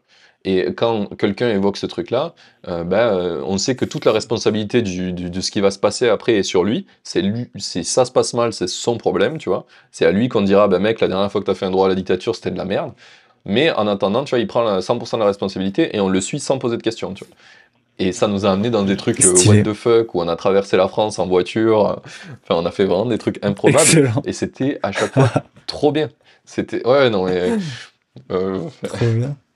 On est parti de Montpellier, on est allé en Espagne, puis euh, là, on a cassé la voiture, du coup, on est allé dans les Pyrénées pour faire réparer la voiture, et puis on s'est retrouvé dans une soirée. enfin, des trucs improbables. L'aventure, Des histoires trop. Ouais, ouais, ouais, c'est ça. au final, la voiture, elle a été réparée avec un bout de chewing-gum. Euh. c'est, ouais, non, mais je, je, pourrais écrire un livre sur toutes les, les, les droits à la dictature qu'on a fait tellement c'était, c'était fou. fou. mais euh, en tout cas, moi, je trouve que c'est un truc génial, c'est qu'en fait, euh, prendre une décision collective, c'est bien, mais du coup, c'est long des fois. Et c'est, c'est super cool, à un moment donné, de si tu laisses l'opportunité à quelqu'un de dire ok j'ai un feeling, on, y va mm. ensemble, mais c'est moi qui choisis, c'est moi qui décide temporairement, vous me donnez ce pouvoir, euh, je trouve que ça te permet de une efficience que tu pourrais pas avoir autrement. Tu vois. Mm, mm. Euh, et, c'est trop cool parce que tu bosses sur la confiance ensemble, tu vois, t'es plus en train de contrôler ce que l'autre propose, mais euh, c'est full de la confiance, et en même temps l'autre il est vachement responsabilisé aussi quand il choisit de prendre son droit là, c'est qu'il est vraiment sûr de ce qu'il fait, tu vois, ou il essaie d'être le sûr au maximum, et du coup, bah, t'as des trucs un peu fabuleux comme ça. De toute façon, je pense que on, est très mauvais dans notre société à responsabiliser les gens et à donner de la responsabilité aux autres. Et quand tu le fais, en fait, tu as des trucs exceptionnels qui arrivent. Donc. Euh, c'est clair. Voilà, ça, sera, ça sera le mot de la fin de, de, ce podcast. Euh, ta citation, tu me l'as donnée. Euh, qui je dois faire venir dans un podcast selon toi, après toi? Ah yes, j'ai réfléchi un peu à cette question. Euh, je sais pas si tu les as déjà invités, mais je ne pense pas. Euh, j'ai pensé à Antoine BM, euh, qui pourrait. Euh, qui, je sais pas si tu vois qui c'est. je vois qui c'est, je le suis, je le kiffe, et je l'harcèle de messages. Je pense qu'il doit en avoir marre de moi. il, a été il a été recommandé plein de fois. Moi, je voulais l'avoir, etc. Et il m'a jamais rep. Voilà. Si tu as un ah, contact en direct. Ouais, il, est assez inaccessible. Oui, j'ai pas de contact en direct, malheureusement. Sinon, il y a Emilio Abril qui est pas mal aussi. Et, ah ouais, on m'avait recommandé aussi. Oussama Hamar, je pense que tu as essayé aussi. Mais alors, euh, Oussama, c'est pire que ça. C'est que j'ai essayé, je l'ai eu pendant 14 minutes. Et, et, il a eu une coupure d'électricité générale dans son immeuble. Et depuis, euh, il s'est passé beaucoup de choses dans sa life. Et, donc, on n'a pas eu l'occasion de ah, pouvoir refaire là, ça. Là, c'est mouvementé, là. ouais, ouais. Mais euh, mais il y a pas longtemps, tu vois, il a annoncé un petit peu qu'il repartait à fond dans les cryptos et qu'il faisait ça sans invest, etc. Euh, et, du coup, j'ai dit, ah ben ça y est, tu viens enfin du côté Indie Maker. Et il avait liké, donc je pense que je lui ai envoyé un message pour voir, euh, pour voir s'il est chaud de, de venir en parler. C'est peut-être un peu tôt dans son process mm. là. mais, mm. mais ouais, carrément, j'aimerais bien l'avoir. Et Emilio, n'hésite pas aussi, moi c'est un, un, mec que je kiffe beaucoup. J'ai un contact indirect avec lui, mais lui il est plus, il est plus joignable que Antoine, je pense. Mais lui, c'est un mec qui habite en Thaïlande, euh, qui a son business euh, de, de, formation, euh, bah, justement au développement personnel, et qui a vachement voilà, un, un, point de vue chill sur le business, mais en même temps, il a envie de faire des gros trucs, mais il n'a pas envie non plus de, de, perdre sa vie là-dedans. Et enfin, je pense que ça pourrait, ça pourrait être intéressant aussi, donc je, je pose ça là. Et voilà. très bonnes recommandations, merci. Je vais leur renvoyer des messages aux tous les trois. Ouais. Harcèle-les. En général, il euh, n'y a, y a, que les, les, gens qui sont très très euh, connus et qui ont du coup un problème de. Euh, tu sais, le temps, il est vraiment mm. difficile à mettre aux bons endroits. Tu vois, Ous, il fait tellement de mm. trucs qu'en fait, c'est super dur pour lui de d'avoir le temps pour tout le monde, tu vois. Et Antoine, c'est pareil. Mm, mm. Et Emilio, je pense que c'est pareil. Donc, du coup, euh, du coup euh, je les comprends, tu vois, et je sais que c'est pareil. Il y avait. Euh, à un moment, j'avais Yomi Denzel, j'avais un contact avec lui, et j'ai essayé de l'avoir, je sais pas, dix fois. Là, j'ai abandonné, j'ai arrêté de lui envoyer des messages parce que c'était un calvaire. Il me dit Ouais, mais là, je lance ça, et mais là. c'était trop dur. J'ai c'est qui aussi que j'ai eu comme ça? Avec qui c'était ultra dur Il y en a eu plusieurs, mais tous les gens qui sont un peu. Euh, ah, euh, le mec des cryptos, euh, comment il s'appelle Asher Ouais, Asher. Asher, c'est pareil. Mhm. Genre, le, le, jour où je devais l'avoir, c'est un jour après quand il s'est fait cambrioler. Enfin, pas cambrioler, qui s'est fait braquer avec une arme ah chez lui. Agressé, ouais, agressé. c'est quoi le meilleur moment pour faire un podcast J'ai pas, eu, pas, eu de, pas eu de réponse pendant trois jours pour qu'au final quelqu'un de sa team me dise. Euh, enfin non, je crois que personne m'a dit. Et j'ai vu la vidéo qu'il a diffusée où il expliquait ça. Et du coup, après, quelqu'un m'a envoyé un message et m'a dit bon bah je sais pas si t'as vu les news. si si. Sorry les gars, pas de souci, vous m'avez mis un gros vent, mais ça franchement. T'as réussi à l'avoir non, euh, Owen? Tu l'as interviewé euh, non? Non, toujours pas. Non, ok, ok, euh, Mais euh, mais il faut que je le faut que je le recontacte. Il est dans ma il est dans ma tracklist. J'en ai plein en fait. Tous les tous les plus connus, euh, souvent, c'est à cause de, de, problèmes techniques que j'ai pas pu avoir. Tu mm, vois, mm. tu vois, Oussama, Owen. J'ai eu, ouais, non, j'ai eu euh, Micode que j'ai eu, ça s'est bien passé, mais c'est pas, c'est passé pas loin de, de pas se faire aussi. Mais il y en a plein. J'ai eu le, comment il s'appelle, le mec qui a fait System.io aussi. Ah, Aurélien qui habite à, Maker. Ouais, Aurélien Maker, ouais, qui habite à Lisbonne. Hmm. Lui, j'avais un big problème technique le jour du podcast. J'ai dit, euh, s'il y a moyen de repousser, il m'a dit c'est aujourd'hui ou jamais. Genre, ok, je vais trouver une solution. Et après, il m'a expliqué, il m'a dit en vrai, euh, j'ai tellement de trucs tout le temps euh, que c'est l'enfer. Donc, euh, j'essaie de pousser à fond. Il est super sympa, autrement, mais juste, il m'a un peu mis un coup de mm-hmm. pression parce que il, a un problème de temps aussi, comme tout le monde, quoi. Yes. C'est ouf.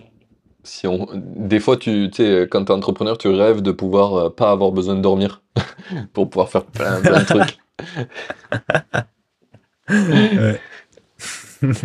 se dédoubler. Mais, ça, on peut le faire un peu en déléguant des trucs. On peut se dédoubler. Ouais, ouais. Mais c'est, je pense que c'est un des trucs qui est très très dur à apprendre à déléguer euh, et, et, et, pas de se sentir euh, frustré parce que quand tu délègues, en fait, ben, si c'est un employé ou un, cofondateur, en général, il n'a pas les mêmes compétences que toi, mais il va quand même être euh, aussi motivé que toi, pour la plupart des cofondateurs. Mais euh, un employé, euh, quelqu'un que tu payes, en fait, euh, tu peux pas lui demander de faire autant de taf que toi.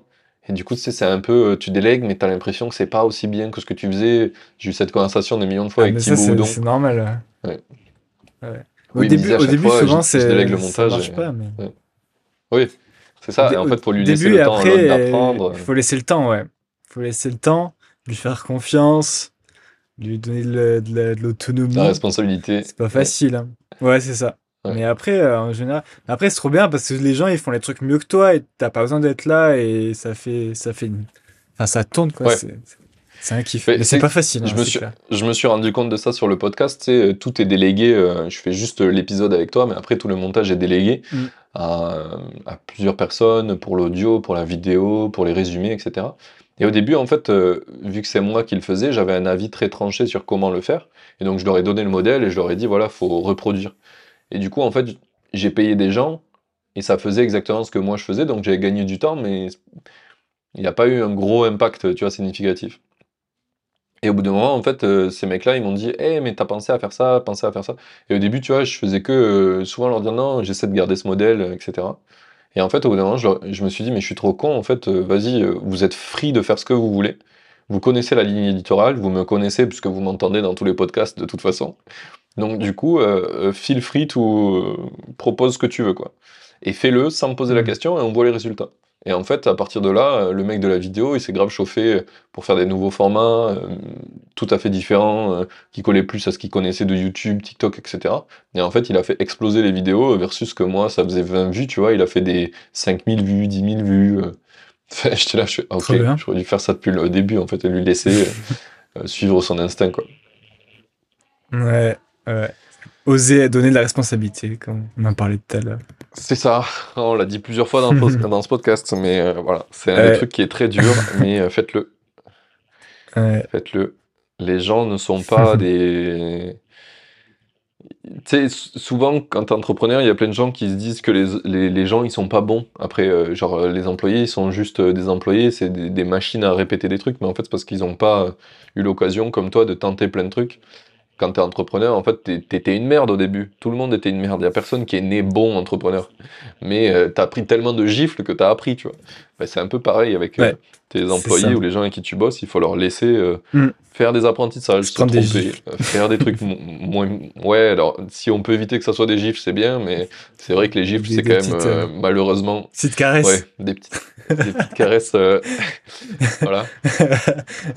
mais malheureusement, on apprend plus ça fait mal et plus on apprend vite. Hein. C'est nul, mm, mm. mais, mais c'est ça, quoi. Ouais. Donc il faut laisser aux gens faire des erreurs, quoi. Et, c'est fine.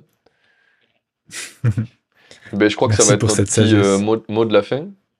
Euh, où c'est qu'on envoie les gens qui veulent te suivre, en savoir un peu plus sur ce que tu fais euh, Newsletter et Volum. Là, je reprends les emails, les emails de manière intensive entre guillemets. Donc, vous allez inscrivez-vous sur l'appli et après vous allez recevoir les emails jour après jour. cool. Ben, parfait. Voilà. Je vais m'inscrire de ce pas d'ailleurs dans l'app. Je crois que j'avais téléchargé déjà la dernière fois. Mais, euh, mais je m'étais pas inscrit ou un truc comme ça quand on en avait parlé. Mais, euh, mais très très cool, vas-y, je vais, je vais check. Et ça m'a bien, ça m'a bien plu l'idée de, de, de, de, créer sa routine quotidienne. Tu vois, c'est un des trucs que je dis souvent en plus, c'est ouf qu'on se rencontre et qu'on parle de ça que tu fasses ça, parce que souvent, c'est un truc que j'ai dit, tu vois, j'ai lu plein de livres sur les, euh, par exemple, Atomic Habit, euh, tu vois, euh, de James Clear, sur le pouvoir des habitudes, comment tu construis des habitudes et tout, parce que moi, c'est un des trucs où mon principal façon de gérer ma life, c'est de casser mes habitudes pour pouvoir apprendre, tu vois.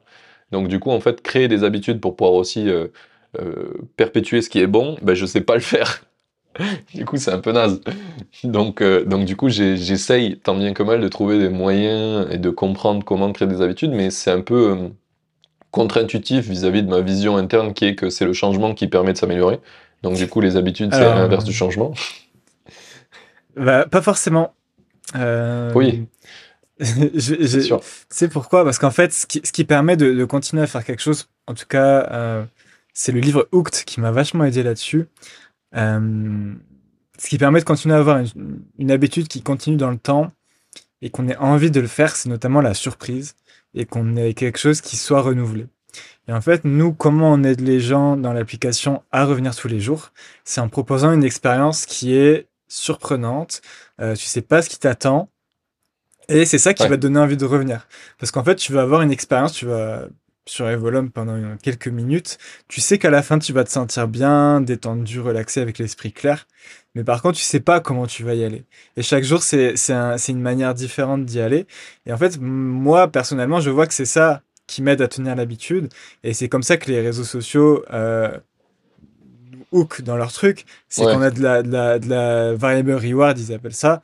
C'est de la récompense variable. En fait, à chaque fois, on va avoir de la nouveauté, euh, quelque chose qui est différent. Derrière une notif, on sait pas ce qu'il y a. On... Sur un feed sur du TikTok, on descend, on sait jamais ce qu'il y a derrière, tu vois. Et c'est ça qui, nous, qui, nous, qui nous donne envie de continuer et de, et de continuer de scroller parce qu'on a envie de savoir, tu vois. On a envie de savoir ce qui va derrière et on a envie de ressentir l'émotion que le contenu va, va nous apporter. Et, euh, et nous, voilà, c'est vraiment ça qu'on essaie d'apporter. Et l'habitude, effectivement, euh, c'est un truc qui est, qui, est, qui est régulier, qui revient, qui est la même chose. Mais pour moi, le fait, à l'intérieur de l'habitude, avoir du renouvellement perpétuel, c'est ça qui permet de la garder sur le long terme, tu vois. Et euh, voilà, je voulais, je voulais juste dire ça. Un des, c'est un des trucs que je pense qui est le secret, en tout cas pour moi, pour que ça marche avec mon, mon fonctionnement, tu vois. Par exemple, j'ai une habitude qui marche tout le temps, c'est de casser mes habitudes, tu vois. J'en ai une. Euh, c'est un truc qui revient tout le temps, c'est de créer de la nouveauté et donc de casser des patterns pour euh, voir euh, comment ça fait, tu vois. si tu prends dans le monde quotidien, pour donner un exemple, par exemple, je sais aller d'une ville à une autre, par exemple, en ce moment, je vois une meuf et je sais aller chez elle, eh bien, naturellement, ce que je vais faire, au bout de deux, trois fois que j'y suis allé par le même chemin, je vais me dire, hey, et si je tourne à droite au lieu d'à gauche, tu vois et je teste. Tu vois, pour casser ce, mm-hmm. le, le, même chemin pour voir si c'est plus long ou plus court. Mm-hmm. Mais du coup, tu as toujours l'habitude d'aller la voir, tu vois. Donc, euh, c'est ça, j'ai ce truc-là, mais dans aucun mm. outil pour le moment, parce que j'ai pas testé comme il faut Evolum, euh, j'avais trouvé quelque chose qui revenait à ça, tu vois. Tous les trucs que j'avais testés, j'ai l'impression que c'était un peu toujours pareil. Euh, enfin, mm. j'avais pas autant cette sensation-là, mais parce que c'est un des trucs ouais, qui est souvent utilisé par les plutôt les, les médias sociaux que plutôt par les, les, les apps qui cherchent à faire du bien, euh, qui te cherchent à faire du bien. Quoi. Mais euh, ouais, je vais tester, tu as, gagné un utilisateur. Quand tu l'auras testé et que tu seras hook dedans. Ouais. mais, mais là, gagné fin, août, quelqu'un qui va tester. L'expérience, ouais. l'expérience sera encore plus focus là-dessus. Là, quand tu ouvres l'appli, il faut aller sur euh, rituel et revenir. Soit tu as le rituel du matin ou le rituel du soir. Celui du matin, ça va plus t'aider à être dans une énergie plus élevée. Et celui du soir, ça va t'aider à te préparer à t'endormir. Et tous les soirs, c'est différent. Tous les matins, c'est différent. Donc là, il faut laisser dans le rituel. Mais dans 2-3 mois, euh, quand tu ouvres l'app, tu seras direct dans l'expérience. Tu n'auras même pas à choisir. Tu seras direct dedans. ok. Trop cool. Eh ben, je vais tester ça et je te ferai un petit retour. Euh, merci à toi pour ton temps. C'était vraiment euh, une bête de conversation. Merci à toi pour l'invitation. C'était un plaisir. Merci d'avoir euh, de m'avoir bump en soirée parce que j'ai déjà raconté cette histoire que quelqu'un j'ai rencontré à Madère quelqu'un qui écoutait le podcast et qui me connaissait alors que moi je le connaissais pas et c'était toi du coup. Donc merci d'avoir été à cette soirée de m'avoir au hasard Purple Friday. C'était ah non, c'était Purple, Friday, c'est ça. C'est ça, c'est ça. Oui, oui c'est ça. c'est ça. Excellent. Très, très cool. Bah, c'est un plaisir, mec. Euh, Et on se recroisera quelque part, sûrement. Carrément, carrément, c'est sûr. C'est sûr. Et pour tous nos auditeurs, bah, si vous avez kiffé, si vous passez un bon moment, bah, c'est le moment d'envoyer du love à Vivien. Euh, vous pouvez. Euh, ah, par où ils peuvent te contacter? Parce que là, on a passé la newsletter, mais. S'ils veulent me contacter personnellement, euh, par email, vivien.evolum.co. Et sinon, euh, LinkedIn aussi, ça marche. Euh, voilà. Vivien Ducrot sur LinkedIn, il y aura le, il y aura le lien de dans la description. Et voilà, c'est le moment d'envoyer des petits messages sympas pour dire que vous avez kiffé, que vous avez testé l'app, même ça peut être trop cool d'avoir du feedback. Euh, et euh, comme d'hab, vous pouvez aussi m'envoyer des messages à moi pour me dire que c'était trop cool, que vous avez apprécié ou que vous n'avez pas apprécié. ça marche aussi. je prends tous les feedbacks pour essayer d'améliorer ce podcast. Euh, et je vous dis à dans une semaine pour le prochain épisode. Salut. Ciao, ciao.